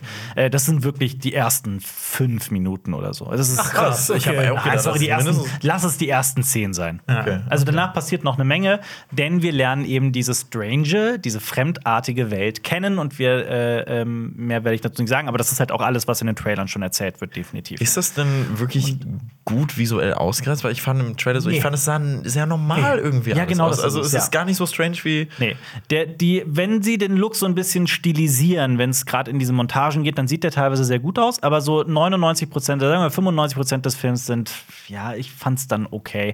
Vor allem sehr äh, äh, bezeichnend ist halt, dass es dieses blaue Wesen gibt, das halt so das Maskottchen wird quasi.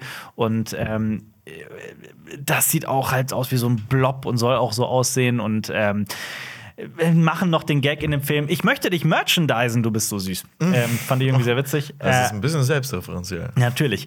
Ähm, der Film ist okay. Mich hat das nicht gestört, dass der Sohn von dem Bauern dann in, in eine, eine wirklich eine schwule Beziehung hat. Ähm, ganz im Gegenteil, ich habe mich gefreut, weil vorher, das wurde ja als Queerbaiting bezeichnet, dass Figuren nur so angedeutet wird, dass die eventuell queer sein könnten. Und hier ist sie es wirklich offen raus und endlich mal wird das so klar gesagt, die ist das.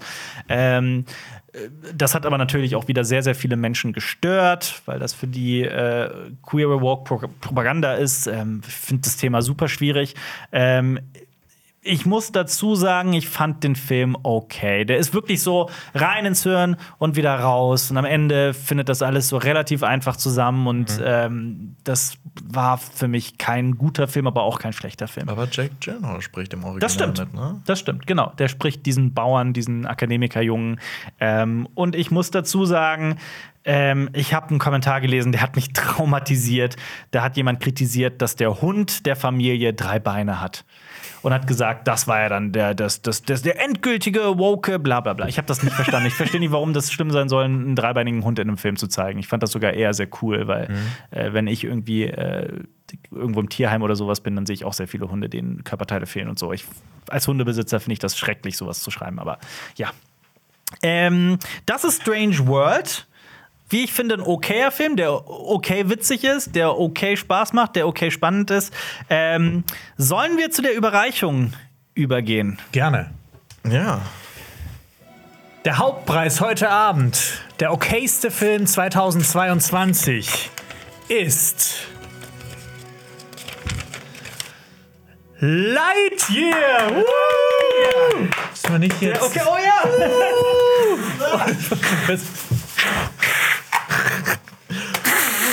Muss man das nicht pusten können? Geht nicht.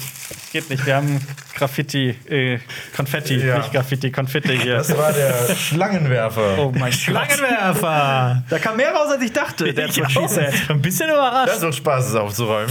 Alle die, jetzt, Lightyear! alle, die bei Spotify zuhören, denken sich so, was passiert hier? Gratulation an Pixar. Gratulation an Disney. Da ging Ja. ganz schön viel dieses war Jahr dieses an Jahr die. also mit MCU auch noch dabei. Ne? das Also MCU war, war, dabei. es war wirklich sehr viel. Also, ja. Auf jeden Fall. Warum sind wir eigentlich so enthusiastisch bei einem okayen Preis? Eigentlich müssen wir so. Ja. also es muss.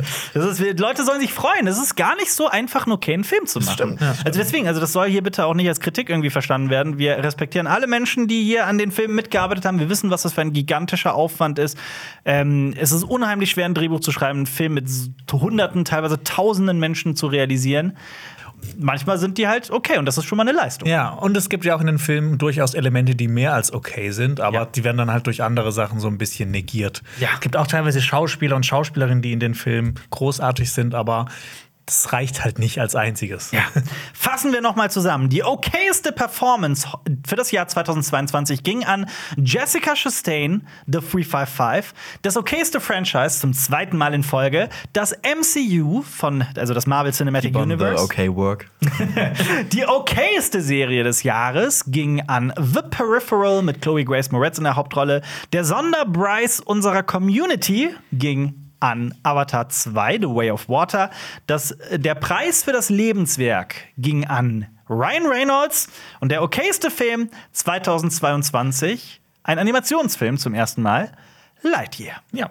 Wir gratulieren und ähm, hoffen, dass ihr genauso viel Spaß hattet wie wir mit dieser Kategorie, mit, dieser, mit diesem Filmpreis, den Ronnies 2022. Ja, ich habe mich, äh, ich habe extra meinen Abi-Anzug äh, rausgekramt. das ist, äh, in den ich nicht mehr wirklich reinpasse, aber ja, hierfür, hierfür reicht's noch. Und äh, weil wir ein äh, Filmkanal sind, ein Filmpodcast, in dem wir äh, sehr viel über Filme, Serien und Comics sprechen, möchten wir noch erwähnen, dass ein anderer Preis diese Woche verliehen wurde, der sehr viel weniger Relevanz hat, meiner Meinung nach, nämlich der Critics Choice Award. Und da mache ich es wirklich ganz schnell. Die großen Sieger dieses Filmpreises sind Better Call Saul, Abbott Elementary, Everything Everywhere All at Once und auch Weird Al, nein, Weird, The Al Yankovic Story. Ich freue mich so auf den Film. Ich, Ich will, auch. dass der endlich hier rauskommt. Ja, also kurz, äh, um das nur zu erklären, Better Call Saul, viele haben sich beschwert bei den Golden Globes letzte Woche, dass äh, Better Call Saul zu kurz kam, weil House of the Dragon zum Beispiel beste Dramaserie Serie gewonnen hat. Hier bei diesem Filmpreis, der ja auch ein wichtiger Gradmesser ist für die Oscars, ist äh, Better Call Saul ist beste Dramaserie geworden. Bob Odenkirk wurde bester Drama-Hauptdarsteller und Giancarlo Esposito wurde bester Drama-Nebendarsteller.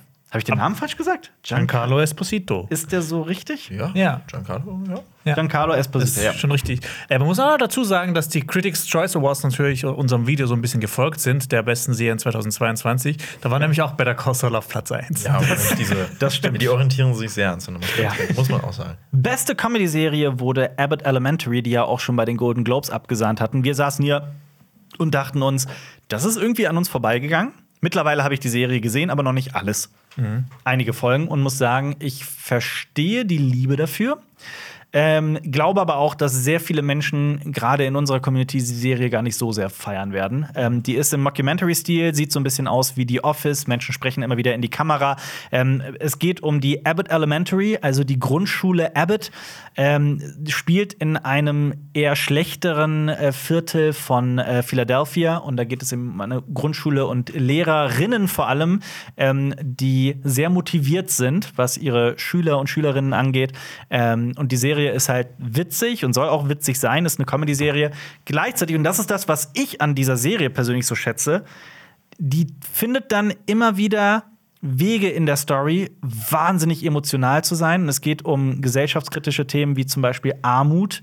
Ähm, und da in diesen Momenten fand ich die Serie wahnsinnig stark und konnte dann auch nachvollziehen, warum diese Serie so gefeiert wird, eben weil sie so ein weites Spektrum abbildet. Ähm, gleichzeitig muss ich aber auch dazu sagen, Besonders witzig finde ich sie nicht und ich werde jetzt kein so großer Fan wie von The Office oder ähnlichen anderen Serien. Ähm, ja, Weird, The Al Yankovic Story mit Daniel Radcliffe in der Hauptrolle. Er spielt den legendären Parodiemusiker Weird Al, den ich persönlich auch liebe.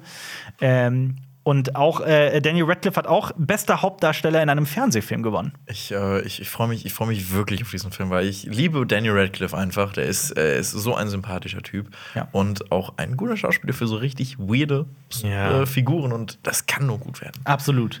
Und Everything Everywhere All at Once hat fünfmal den Critics' Choice Award gewonnen für bester Film, beste Regie, bester Nebendarsteller, nämlich Keoi Khan. Äh, bestes Originaldrehbuch und bester Schnitt. Und nächste Woche werden ja auch die Oscar-Nominierungen bekannt gegeben. Und da werden wir sehen, ob Everything Everywhere All at Once da auch stattfinden wird. Ich bin sehr gespannt. Ich fand den Film überragend. Ja. Ich auch. Also, Ja.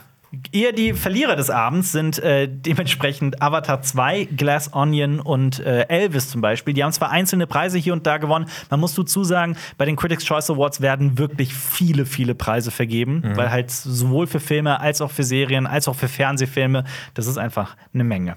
viel auf einmal. Ja. Zu den Filmstarts diese Woche. Wir, ihr beide habt eine Kritik veröffentlicht zu Babylon, diesem über dreistündigen Damon Chazelle-Film über die Stummfilmzeit. Da wollen wir jetzt gar nicht so viel drüber sagen. Ihr sprecht in der Kritik ähm, sehr ausführlich darüber, die gestern Sehr erschienen ausführlich. sind. Ich will mir vorstellen, dass er dir aber gefällt. Also gerade dir. Ja. Ja. Ich will den auch unbedingt ja, sehen. Ja, also es, es ist ja so ein bisschen, es ist halt zwiegespalten, ob der Film einem gefallen kann oder nicht. Ich bin aber wirklich gespannt, was du dazu sagen wirst. Aber abschließend, so als letztes Thema für diesen Podcast, weil es einfach in aller Munde ist und weil die Menschen das ja auch von uns erhoffen und erwarten. Ähm, Jonas, ich weiß nicht, wie es bei dir ist, Lenny. Wir beide haben beide The Last of Us Teile gespielt und feiern sie. Ich persönlich bin sehr großer Fan dieser Spielereihe. Hast du die Spiele gespielt? Ich hasse die. Scheiße, richtig schlechte Spiele. Nein, ich, ich vergöttere sie. Vor allem Teil 2 ist für mich eines der, also das, eines der Spiele mit der besten Narrative, die es überhaupt gibt. Ich äh, liebe diese Spiele und es ist äh, Kunst eigentlich schon wirklich. Und deswegen habe ich mich auch wahnsinnig auf die Serie gefreut. Ne? Haben wir alle die Serie gesehen hier am Tisch? Die erste Folge zumindest? Ja. Ja. Ja, ich Ja. würde sagen, ja. Die ne? fast 80 Minuten. Ähm, was war euer Eindruck ja, für diese postapokalyptische Zombie-Geschichte? Zombie in Anführungsstrichen. Ähm, ich habe die Spiele vor zwei Jahren gespielt. Als der zweite Teil rauskam, habe ich quasi den ersten nochmal nachgeholt und den zweiten dann äh, direkt im Anschluss gespielt. Und deshalb habe ich noch relativ gut im Kopf. Und deshalb hatte ich sehr viele Déjà-vus in der Serie, weil die echt nah an dem Spiel dran ist. Sowohl Einstellungen, Dialoge, äh, alles Mögliche ist sehr nah dran. Ähm, was ich prinzipiell aber gar nicht schlecht finde, weil ich meine, die, die, die Spiele haben schon so einen, also quasi so eine krasse Vorlage geliefert. Ähm, das hätte auch extrem in die Hose gehen können. Jetzt Ja. gehen sie quasi sehr nah dran. Das finde ich gar nicht so schlimm. Gleichzeitig möchte ich die Serie auch explizit dafür loben. Die haben auch Sachen hinzugedichtet, wie zum Beispiel die ganze Sache mit den Nachbarn. Das, war so eine, das waren so zwei, drei Szenen, die in den Spielen nicht vorkommen. Die Und- Talkshow am Anfang, Ja, natürlich. sowas, ja. Und, und die, die, die Nachbarn fand ich fantastisch Ja. inszeniert. Also da gibt es gerade diesen einen Moment, ne, den ich hier jetzt nicht spoilern möchte, der, den ich extrem creepy und gruselig fand. Ich habe auch schon Bilder im Internet gesehen, wo Menschen so Screenshots nebeneinander gestellt haben, weil wirklich teilweise Shots nach, also ne, kreiert wurden. Oder auch wenn die mit dem Auto da lang fahren, die Schilder, die Straßenschilder sind exakt gleich. Es ist unglaublich, krass, ne? so diese Liebe fürs Detail. Und ich ähm, muss auch sagen, ich, mit Bella Ramsey weiß ich nicht. Ellie, das will ich jetzt noch abwarten, bevor ich da irgendein Urteil bilde. Ich habe von Anfang an Pedro Pascal als Joel akzeptiert und angenommen. Und das war für mich von, also das hat so instant funktioniert. Und das finde ich krass. Absolut. Ich meine, äh, er ist wirklich Daddy. Äh, das, deswegen funktioniert das. Ich finde, ähm, ich habe mich mit Bella Ram, äh, Ramsey äh, auch, hab ich, hatte ich halt anfangs auch so ein Problem, weil es passt optisch, ist man ja erstmal so ein Gar bisschen nicht, ja. gar nicht. Aber ich finde wirklich auch schon in dieser ersten Folge, in einem Moment, in dem es sehr brutal wird, Mhm. ähm, die Reaktion von, äh, von Bella Ramsey, Mhm. die ist großartig. Du siehst wirklich, was in ihr gerade in diesem Moment abgeht und was das mit ihr macht. Und ich finde, es ist fantastisch und deswegen liebe ich The Last of Us auch. Ich habe darüber auch meine Hausarbeit geschrieben, wie das Spiel, äh, wie die, diese Spiele, diese Geschichte eben mit Traumabewältigung auch umgeht, beziehungsweise gerade dem Erleben von Trauma. Und ich glaube, das wird großartig, wie das noch weiter sich entwickeln wird. Ich muss sagen, ich fand, ähm, ich war auch erst ein bisschen skeptisch, was Bella Ramsey angeht, aber ich find, bei mir hat die erste Folge schon alle Zweifel ausgeräumt. Ich fand zum Beispiel nämlich auch in den Spielen, Ellie ist ja anfangs echt nervig. Aber soll ja auch so sein, dass sie halt auch eine Entwicklung hat. Ähm, deshalb, ich habe da eigentlich keine großen Bedenken, dass Ich, Bella ich, Ramsey ich das- warte noch ab. Ja. Ja. Ähm, ja, aber Pedro Pascal war ja wohl großartig. Ja, es auf ist, jeden äh, Fall. Es ist super. Und was ich auch äh, cool finde, ähm, um nicht zu spoilern, wie sie Musik in diesem in dieser Ja. ersten Folge eingebaut Allerdings, haben, ja. inhaltlich, das ist Ja. so gut gewesen. Also, ja. oh, Absolut. Und auch ähm, tatsächlich die, äh, der Look der Infizierten. Ähm, ich habe schon Diskussionen online gesehen, so wie viel Sinn das ergibt. Meinst du, das ist ja diese- Ja, genau aus- das. aus dem Mund, genau das. äh, ja. ja. Ähm, fand aber einfach, dass es wahnsinnig creepy und geil aussieht. das hat man halt noch nicht gesehen. Das ja. war was komplett Neues und ich finde es super. Das war ja auch damals so. Es gab halt immer nur die Zombies, die sich halt durch, keine Ahnung, Blut, bla bla bla, beißen, sterben und sowas entwickeln. Und das war halt erst was Neues. Ich fand auch so diese äh, äh, ähm, Aussage am Anfang, ne? So Klimawandel und sowas. Das, die, Ja, die waren schon absolut. sehr, sehr ähm, eindeutig. Ein Stück zu nah an der Realität Ein für Stück zu nah an der Realität. ähm, ja. Und ich, ich muss sagen, eine Sache hat mich gestört. Und das war, dass dann die Folge zu Ende war, Ja. weil ich gedacht habe, es geht Ja. noch weiter. Weil ich wollte wirklich weiterschauen. Das ist so der einzige äh, Wermutstropfen jetzt. Aber das ist ja keine Woche- Kritik. Das ist ja Woche zu Woche. Genau so sollte es ja sein. ja. Also von daher auch. Ich habe tatsächlich äh, bisher nur sehr wenig bis gar nichts auszusetzen. Gar nichts. Bin total hin und weg und war auch, äh, ich fand es äußerst schade. Na doch, ihr müsst mal drauf achten, stellenweise ist mir die Kamera zu wackelig. Die setzen extrem auf Wackelkamera, selbst in ruhigeren Momenten. Ähm, mich hat das ein bisschen irritiert, aber nicht wirklich. Also alles andere dafür fand ich äh, toll. Eine Sache habe ich noch, da bin ich noch ein bisschen skeptisch, weil das habe ich auch im Vorfeld schon gelesen gehabt, dass die äh, in den Spielen gibt es immer wieder Passagen, wo man durch so Sporenwolken durch muss und dafür müssen halt die ähm, Masken. genau müssen sie Masken anziehen, damit die eben die Spore nicht einatmen, dass sie sich nicht infizieren. Und ich glaube, das wird in der Serie keine Rolle spielen, weil wir sehen ja auch schon einen Infizierten und eigentlich sind um diese diese an der Wand und sowas sind Ja, ja, eigentlich immer so Sporen drumrum. Und ich fand das halt immer so ein wahnsinnig interessantes Element in den Spielen, dass sie halt immer wieder die Maske aufziehen müssen. Ja, aber man muss ja auch einfach akzeptieren, dass sich so eine Videospieladaption einfach Freiheiten nehmen muss und auch sollte. Und ähm, es ist schön, dass die hier an vielen Momenten auch sehr nah an den Spielen dranbleiben. Aber trotzdem sollte die ja auch gewisse Freiheiten haben. Und wenn das so eine Entscheidung des Spiels ist, ähm, finde ich persönlich das vollkommen legitim. Weil ich habe das die Befürchtung, dass sehr viele Spielefans dann immer gleich bei jeder kleinsten Änderung irgendwie auf die Barrikaden gehen. Ja. Ähm, Nee, ich, ich fand es halt nur so generell halt für die Spannung interessanter, wenn du halt in dieser Welt noch zusätzlich aufpassen musst, dass du diese nicht zu, einatmest. zusätzliche Bedrohung, ja. Ja. Gleichzeitig hast du dann aber, wobei das ja auch bei Mandalorian ja gar nicht stört, wenn du dann jemanden die ganze Zeit in der Maske beziehungsweise Pedro in der- Pascal. Ja, stimmt, Pedro Pascal, ja. Ja gut, wobei bei Mandalorian doch auch Diskussionen darüber gab, dass er öfter gesehen werden möchte. Vielleicht wollte er nicht direkt wieder eine Rolle, wo man die ganze Zeit Gasmaske trägt. Aber wer weiß, ähm, was da hinter den Kulissen für eine Rolle gespielt hat. Aber ich finde es auf jeden Fall so kleine Änderungen finde ich gar nicht schlimm. Nö. Sie haben auch sehr coole Ergänzungen gemacht, die zum Beispiel Joels Charakter auch mehr Tiefe geben. Ich möchte auch nicht spoilern, aber äh, gewisse Sachen, die ihn halt betreffen, finde ich, sind auch sehr interessant. Und ich finde es halt cool, dass sie sich das Beste aus dem Videospiel nehmen und es halt mit äh, weiteren Sachen ergänzen. Wobei es lustig ist, im Spiel dauert es deutlich länger, bis man eine Sturmwaffe bekommt. Ja.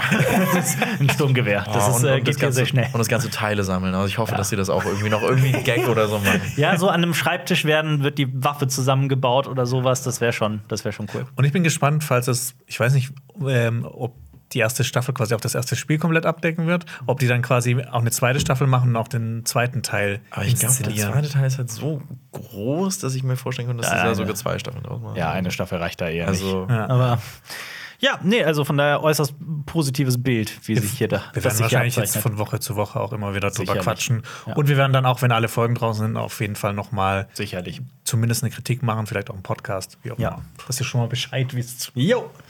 Äh, Folgt uns doch gerne auf Spotify und gebt uns eine gute Bewertung auf äh, allen Plattformen. Das hilft uns sehr. Und äh, eine Frage an euch: Habt ihr eigentlich Bock auch, dass wir nächstes Jahr wieder die Ronnies machen und über die okaysten, äh, die okaysten Filme von 2023 sprechen? Vielleicht kann das MCU ja mal wieder abräumen, ein drittes ein Hattrick machen. Ich, ich, ich bin dafür, dass wir immer krasser werden und dann nächstes Jahr wirklich Jessica Chastain kommt, um einen Preis zu vergeben oder abzuholen. Und irgendwann stellt sich raus, dass das nur diese Ronnies nur eine, eine Falle, eine, ein Plot von mir waren, um Jessica Chastain hier in den Honeypot. nach Köln zu Das bekommen. Allercoolste wäre, wenn dann auch bei Wikipedia dann stehen würde, dass äh, die äh, die Ronny-Preisträgerin, ja. Auf. IMDb, ja. Ja, aber ihr könnt euch natürlich auch noch einen Podcast anhören, nämlich ein Special, das Alpa gemacht hat, über die Propagandafilme des Ersten Weltkriegs. Das ist 28 Minuten lang und Ja. könnt ihr euch auch auf äh, Spotify anhören oder auch auf YouTube als Video. Genau.